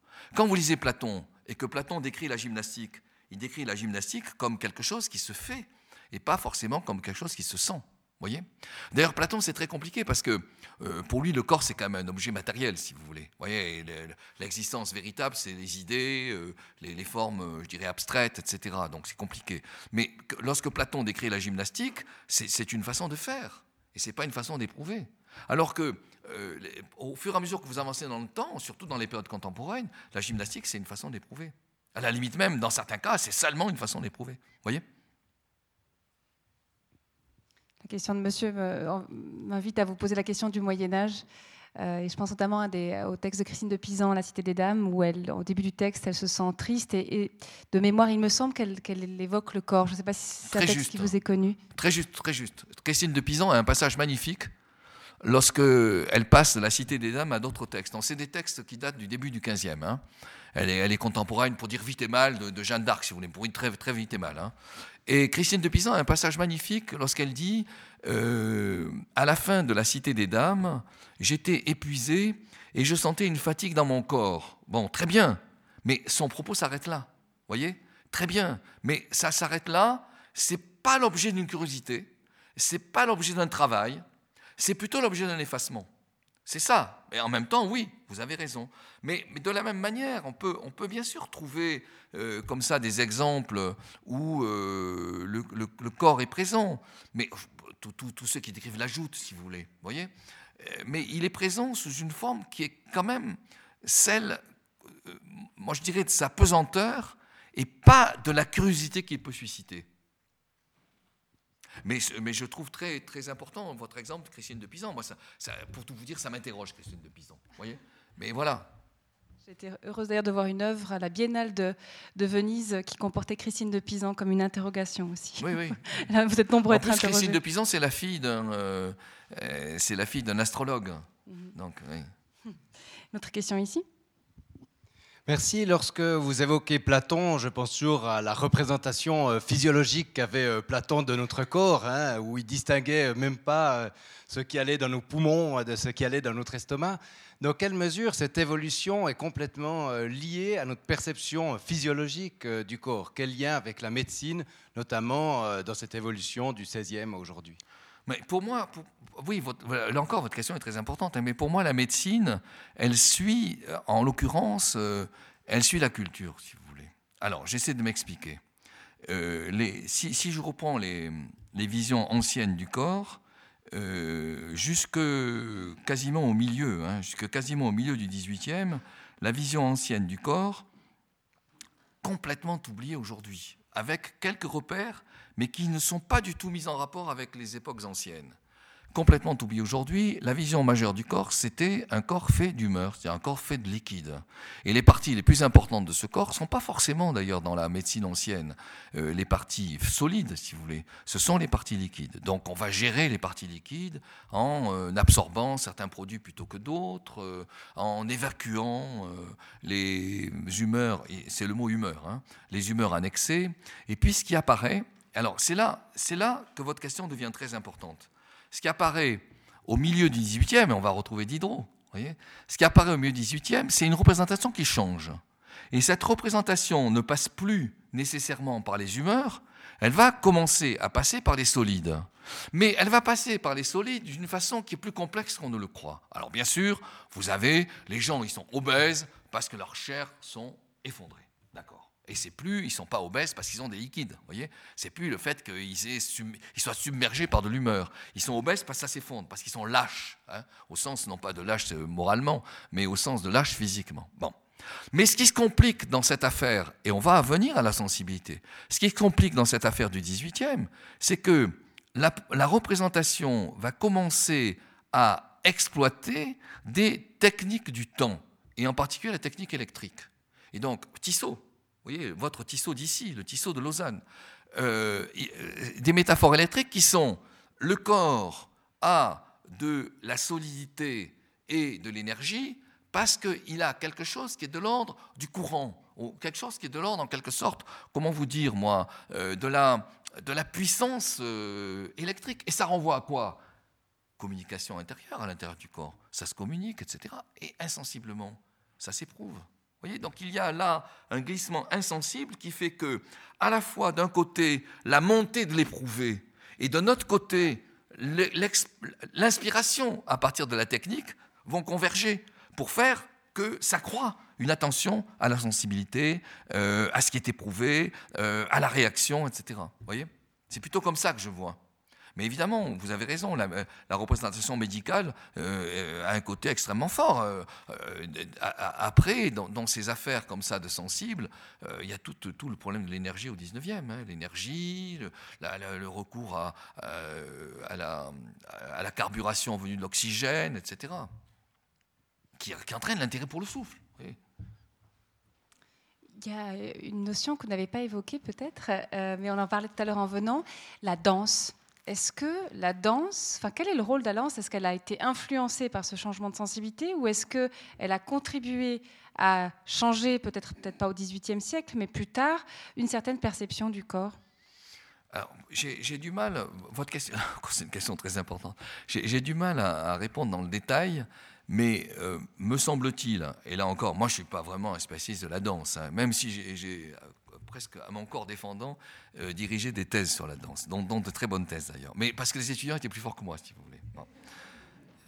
mais, mais ce, que, je dirais, c'est que la danse traditionnelle, c'est quand même un art du faire, vous voyez, un art d'agir, un art de, de l'action. Bon.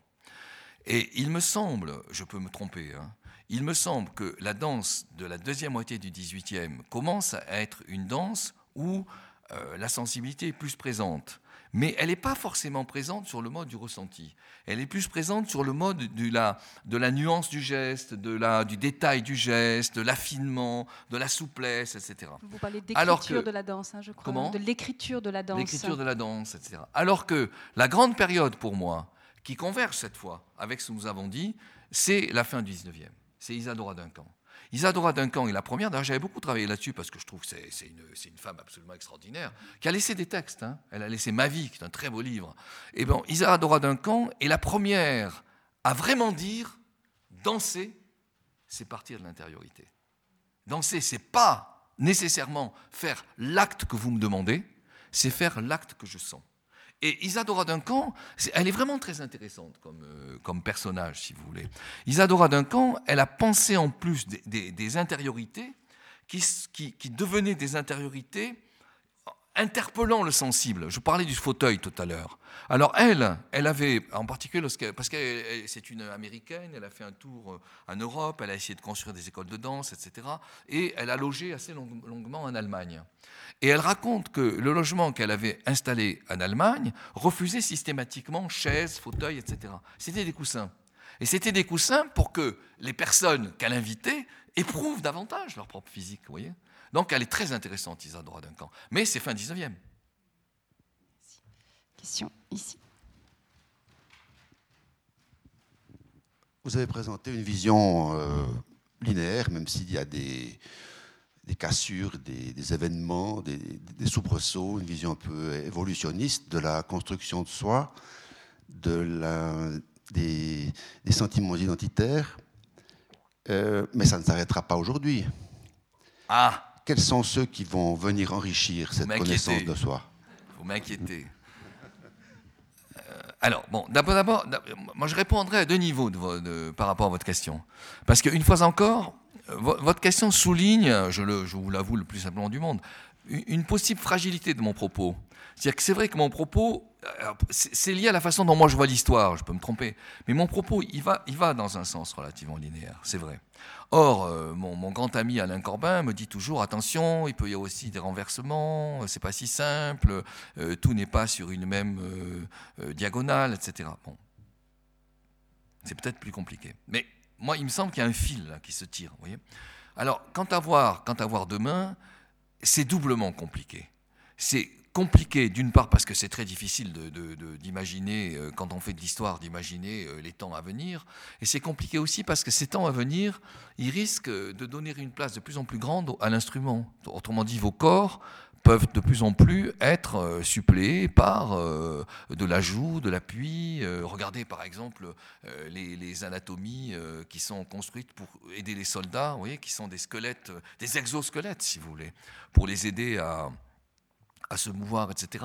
Donc on, risque d'être face à des corps euh, dans lesquels l'instrumentalisation est de plus en plus aiguë. Et l'instrumentalisation favorise le faire et pas la sensibilité. Bon, mais moi je continue de penser, et je peux me tromper, je continue de penser que le champ ouvert à la sensibilité est loin de s'être terminé. Vous voyez, il est loin de s'être terminé. Parce que l'imaginaire lui-même du corps, c'est un imaginaire aujourd'hui qui passe par l'informatisation et qui donc qui passe par l'information. Et du coup, les questions que vous vous posez de plus en plus, c'est quelles sont les informations qui me parviennent? Et sans doute, ce type d'information va-t-il s'aiguiser de plus en plus? Tel indice va avoir tel type de signal. Donc là, je crois qu'on est loin d'avoir terminé. Et en plus, on va être aidé. Moi, je crois qu'on va être aidé dans la sensibilité intérieure, avec des puces à droite, à gauche, qui vous informent, qui vous disent le pacemaker, etc. Vous voyez? Donc, difficile de répondre, et en même temps, vraisemblablement, l'approfondissement va aller dans le sens d'une accentuation de l'intériorisation. Alors, je terminerai là-dessus. Je terminerai, je ne fais pas de polémique, la question ne m'intéresse pas, ce n'est pas le problème. Mais il y a des auteurs qui disent adieu au corps. Le corps s'oublie. Pourquoi il s'oublie? Ben, Parce qu'il est de plus en plus instrumentalisé. Bon. Moi, je pense qu'il n'y a pas d'adieu au corps. Je crois au contraire que dans la mesure où euh, l'existence euh, est de plus en plus considérée comme incarnée, si vous voulez, l'existence est ici et là, maintenant, avec ce que j'ai. Bon. Donc je crois que l'interrogation sur qu'est-ce que j'éprouve est très loin euh, d'être terminée. Donc il n'y a pas d'adieu au corps, au contraire. Voilà. On a une autre question ici?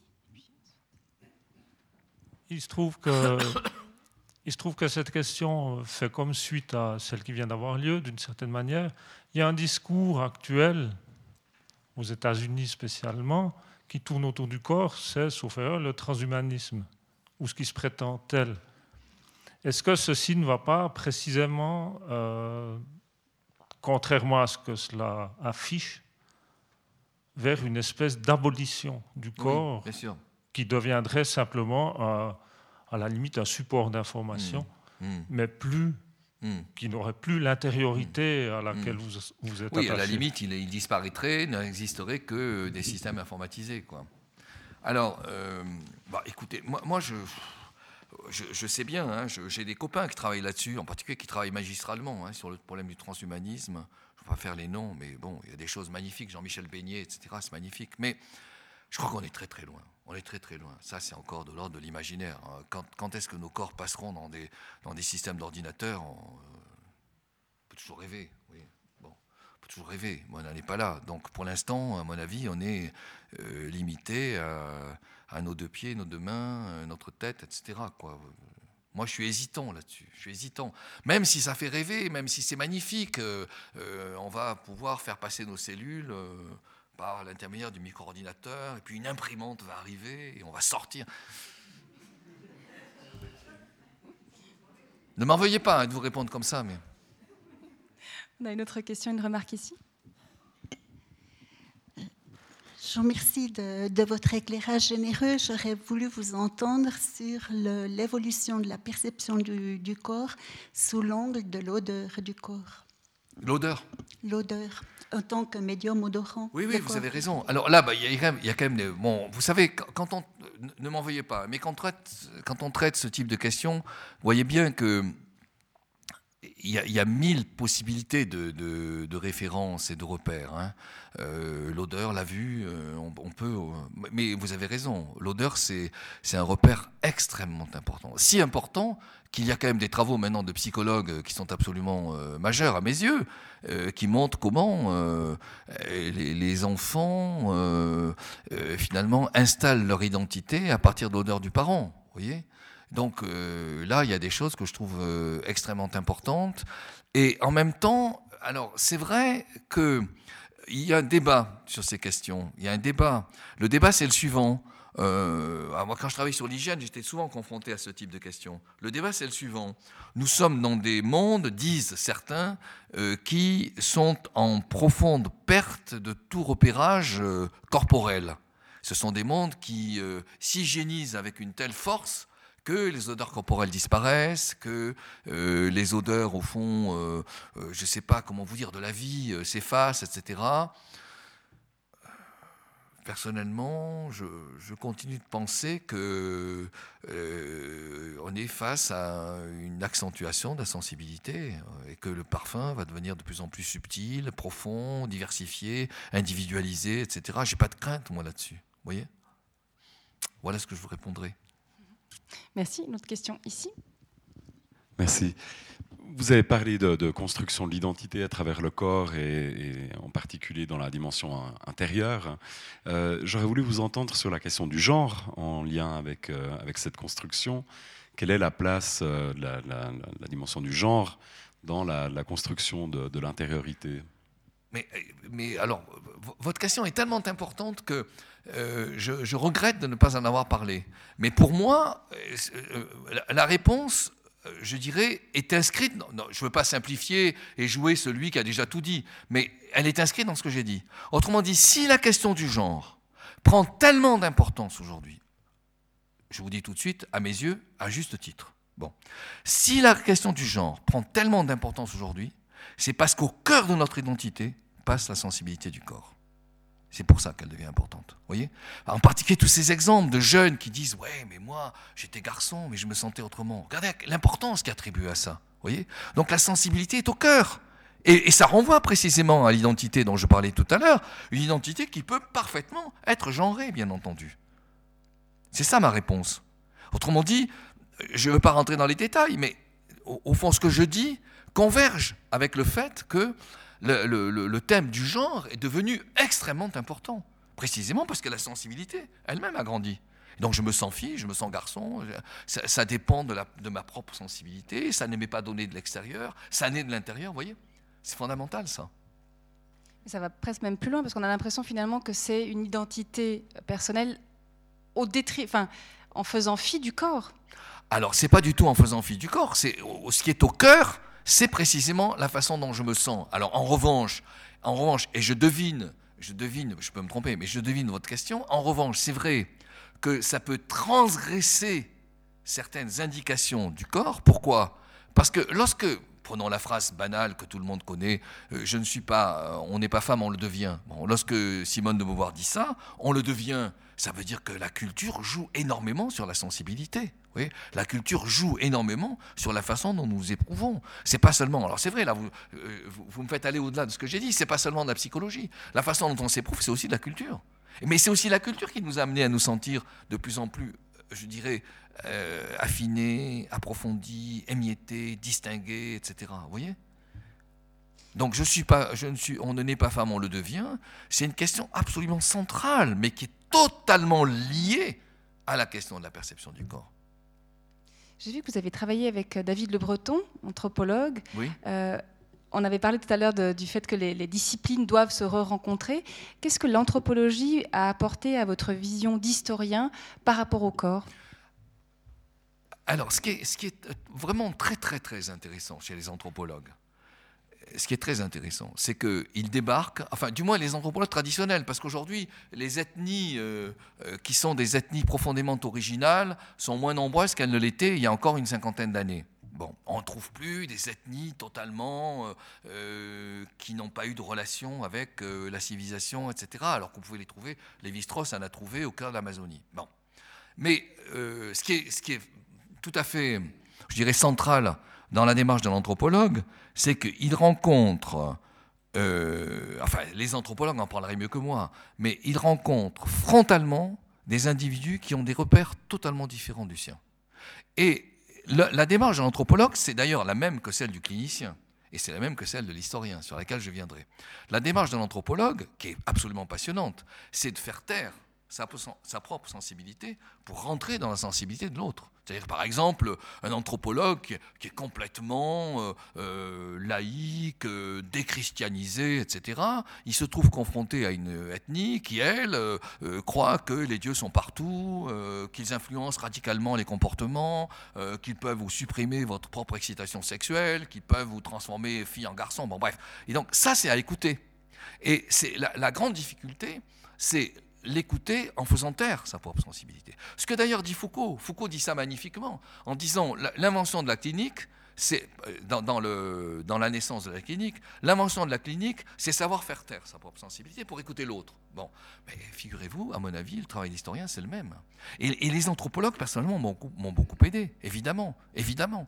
Parce que les anthropologues, ils vous aident à essayer de faire taire vos repères pour écouter des repères qui sont radicalement différents des vôtres.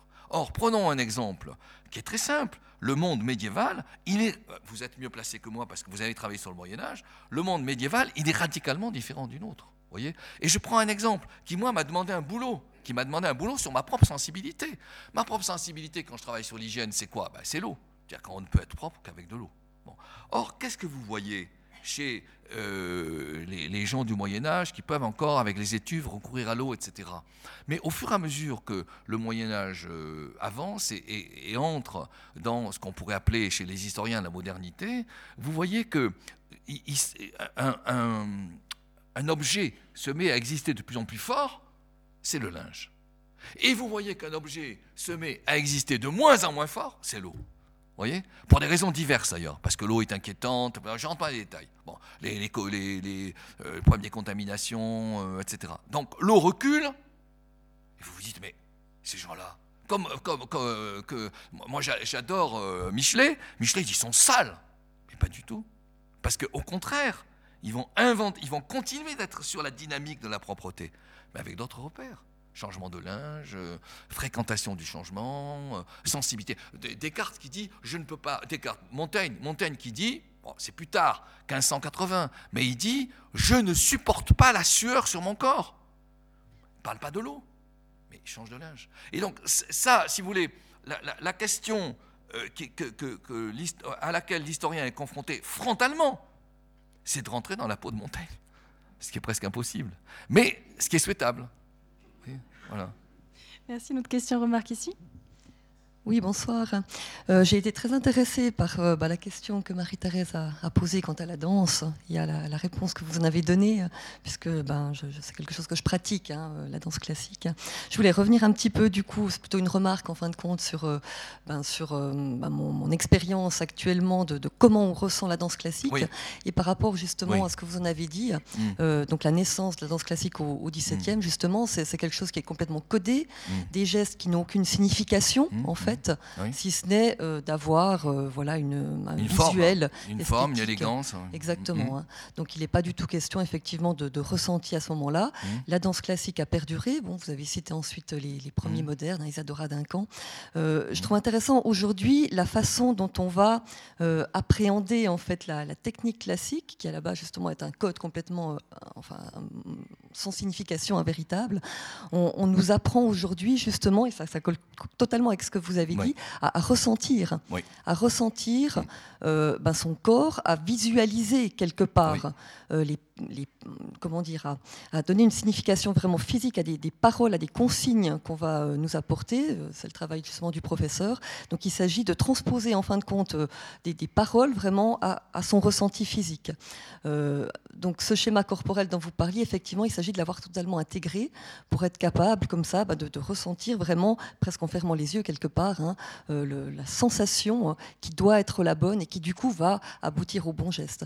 On est du coup, à mon avis, dans une danse classique qui est totalement différente, Eh oui. évidemment, de ce qu'elle était au 17e. Mais c'est passionnant ce que vous dites, c'est abso- intéressant. c'est absolument passionnant ce que vous dites, parce que ça confirme bien, enfin, votre propos confirme bien euh, que aujourd'hui les modes d'exigence, si vous voulez, de la relation au geste et de la relation au faire, ces modes d'exigence sont complètement bouleversés par rapport à ce que euh, l'époque classique a pu connaître.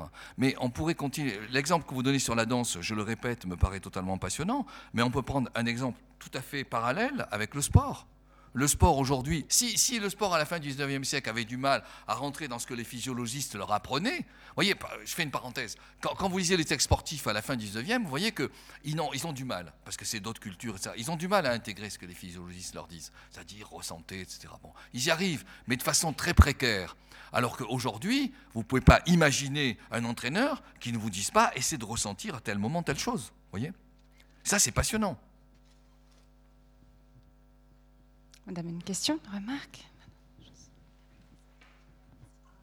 Bien savoir si, oui, bonsoir monsieur, si le, le vêtement a suivi la, la même évolution Oui. que avant d'être un re- une représentation.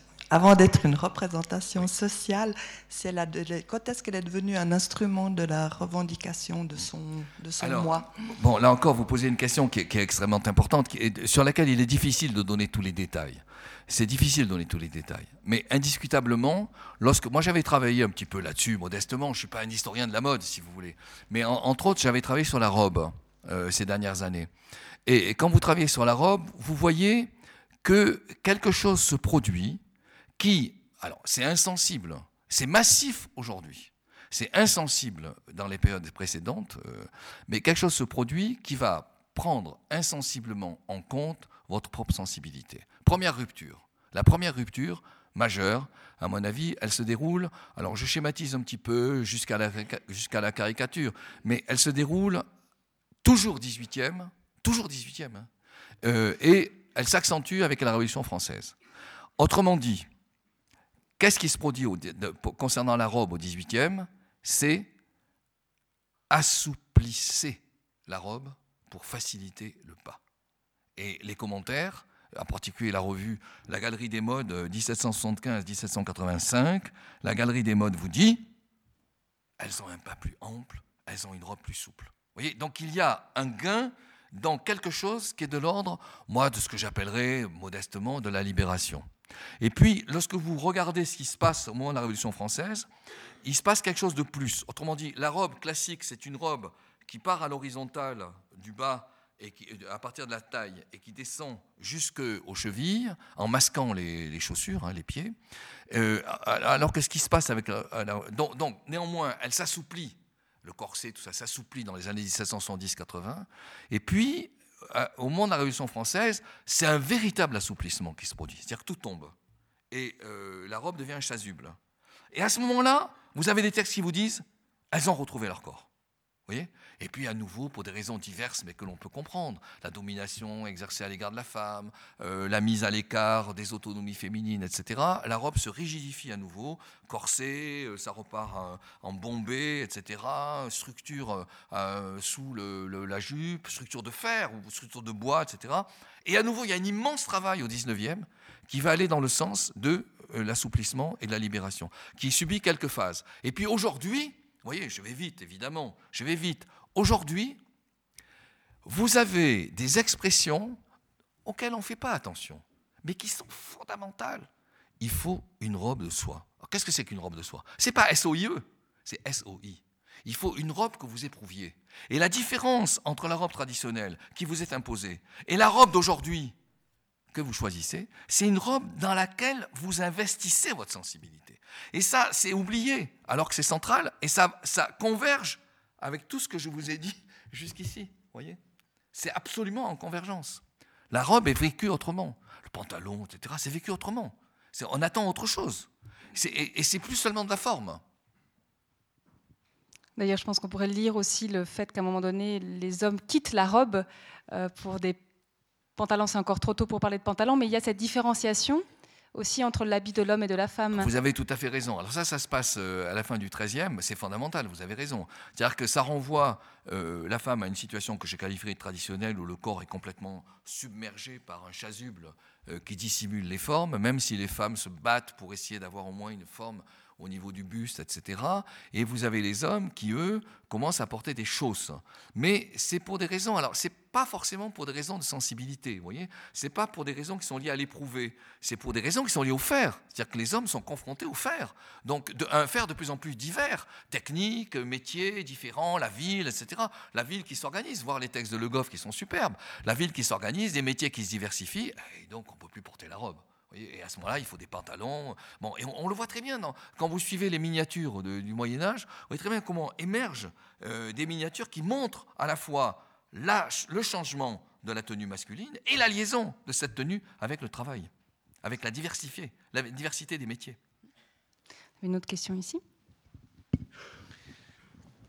Oui, malgré la brillance de votre conférence, vous avez à plusieurs reprises dit que vous pouviez vous tromper, donc je vais m'accorder aussi cette, faveur. Vous avez déjà partiellement répondu à la question que je m'étais imaginée en ce qui concerne l'anthropologue.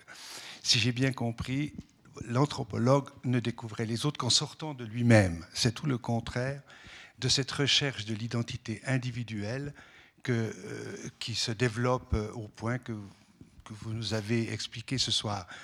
Mais on parle aussi évidemment dans la politique, dans le monde contemporain, des difficultés consécutives à l'individualisme. Est-ce qu'il n'y a pas un lien entre cette recherche vraiment profonde de l'identité personnelle et la nécessité parfois de trouver une identité collective pour, Mais pour ça, il faut faire comme l'anthropologue, il faut aussi sortir de soi. Alors écoutez, euh, euh, moi je n'ai pas, pas abordé euh, des questions de type politique, mais je suis très sensible à votre question, parce que je suis totalement d'accord avec vous. Ce que j'ai que développé ici, j'ai pas dit que c'était une vérité, j'ai pas dit que c'était quelque chose de bien, j'ai pas dit que c'était quelque chose que, c'était un gain magnifique. Au contraire, je pense qu'il y a un risque terrible qui est lié à l'individualisation, et c'est un risque terrible qui est très difficile à surmonter, parce que il est favorisé par des dispositifs sociaux. Quels sont les dispositifs sociaux qui le favorisent? D'abord la consommation. La consommation, ça va dans le sens de, du choix qui correspond à ce que vous désirez. La gamme de voitures, c'est celle que vous choisissez parce qu'elle correspond parfaitement à votre sensibilité. C'est plus du tout un choix qui renvoie à quelque chose de collectif et donc vous aiguisez vos choix euh, personnels. Vous aiguisez, je dirais, quelque chose qui est de l'ordre euh, d'une forme même en mettant des guillemets, une forme d'égoïsme, si vous voulez, personnel. Et ça, évidemment, ça nous éloigne de la question du collectif. Mais ce n'est pas la seule dynamique. Vous avez une autre dynamique qui favorise, qui est positive et qui favorise l'individualisation. C'est la démocratie. La démocratie qui pousse à vous décider, c'est vous-même qui décidez. Ben, c'est magnifique. Mais vous-même qui décidez, vous décidez dans un secteur qui peut être parfaitement personnel et qui n'écoute pas. Voyez l'autre. Qu'est-ce qui se passe aujourd'hui? Regardez la, question. Je ne veux pas faire de la politique, je ne suis pas Rosan Vallon, moi. Je suis pas Rosan Vallon. Bon. Mais, euh, que, j'admire, euh, attention, ne, me faites pas dire ce que je ne dis pas. Hein. Moi, j'ai une, estime folle. Hein. C'est un ami pour lequel j'ai une estime folle. Hein. Ne me faites pas dire ce que je ne dis pas. Mais je ne suis pas Rosan Vallon. Néanmoins, euh, ce que l'on voit très bien, c'est que des sociétés qui favorisent précisément l'individualisation, qui, pour des raisons qui sont liées à des gains, la, la démocratie, la consommation. Troisième type de gain, la psychologisation. Au, fur et à mesure que s'approfondissent les repères individuels qui se construisent, vous voyez, le journal intime, je me connais mieux, etc. Bon, bah, évidemment, c'est au détriment euh, les, grandes affaires de Tocqueville, si vous voulez, c'est au détriment du collectif. Bon. Et il me semble qu'aujourd'hui, effectivement, l'immense menace, c'est ça. C'est-à-dire que euh, les, dispositifs fonctionnent à l'individuel et fonctionnent moins au collectif. Et on le voit dans les émiettements, les histoires du Brexit, euh, les histoires de, Mais la Catalogne, etc. C'est de fait, c'est favoriser, voyez, la situation euh, personnelle, intime, etc., au détriment de grandes dynamiques collectives. Oui, c'est le grand risque de nos sociétés, ça. Absolument. Pour ceux qui n'étaient pas là à la conférence de Pierre-Rose Volant, vous pouvez la réécouter sur notre site internet dans la médiathèque. Mais j'aurais aussi envie de vous renvoyer vers une autre conférence que nous avions de Serge Pogam euh, sur Ah les oui, inégalités, Pogam, bien, oui. qui parle aussi des démocraties et qui Bien parle de, de ce qu'est la démocratie euh, dans le sens où c'est quelque chose qui n'est pas, qui ne relève, qui devrait ne pas simplement relever de, sa euh, préoccupation personnelle quotidienne, mais de quelque chose qui nous dépasse aussi et qui fait que nous sommes un, un corps social aussi Exact, euh, exact, organique. exact. Je ne sais pas s'il y a encore une, une question. Moi, j'en aurais une petite dernière euh, sur la spiritualité. Euh, parce Sexualité, que oui. sur la spiritualité. Ah, pardon. Vous voyez, comme quoi. Je suis plus comme éthérée. quoi nous avons des forces intérieures qui sont particulières. Euh, vous avez commencé votre conférence en disant, enfin, quand vous avez parlé de ce, de ce siècle pivot hein, du XVIIIe Oui. siècle, en disant que vous faisiez l'hypothèse que le changement viendrait peut-être de ce recul de l'âme. Oui, Euh, vous avez parfois parlé de morale et pas d'âme, etc. exact. Et peut-être sous l'influence aussi de philosophies orientales euh, qui nous ont amené le yoga, il y a aussi une forme de retour au spirituel, mais qui passe davantage par le corps. Voilà. Et j'avais envie de vous entendre là-dessus. Mais c'est absolument ça. C'est-à-dire que, alors, disons un mot de l'Orient.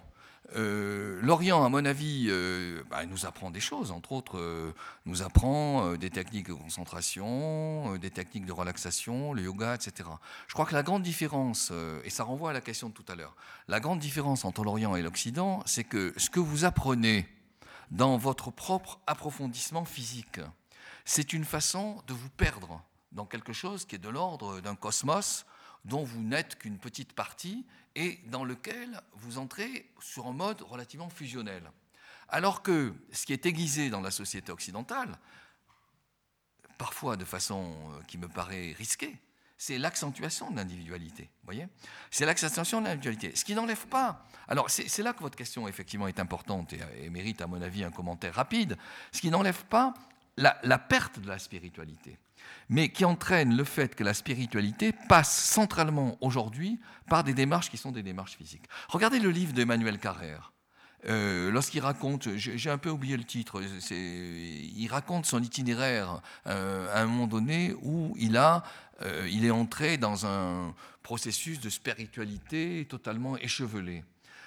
Le démarrage du geste, c'est éprouve la pointe de ta langue et essaie de te concentrer à partir de là.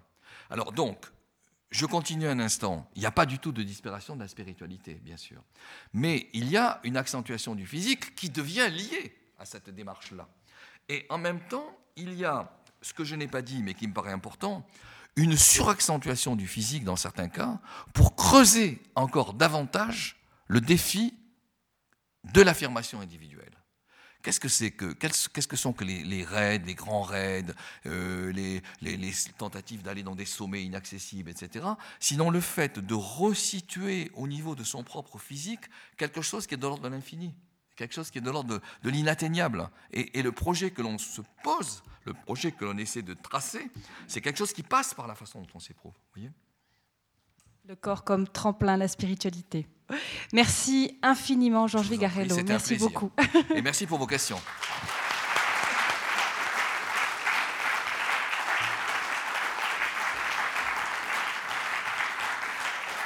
Alors j'ai le droit de remettre ma veste.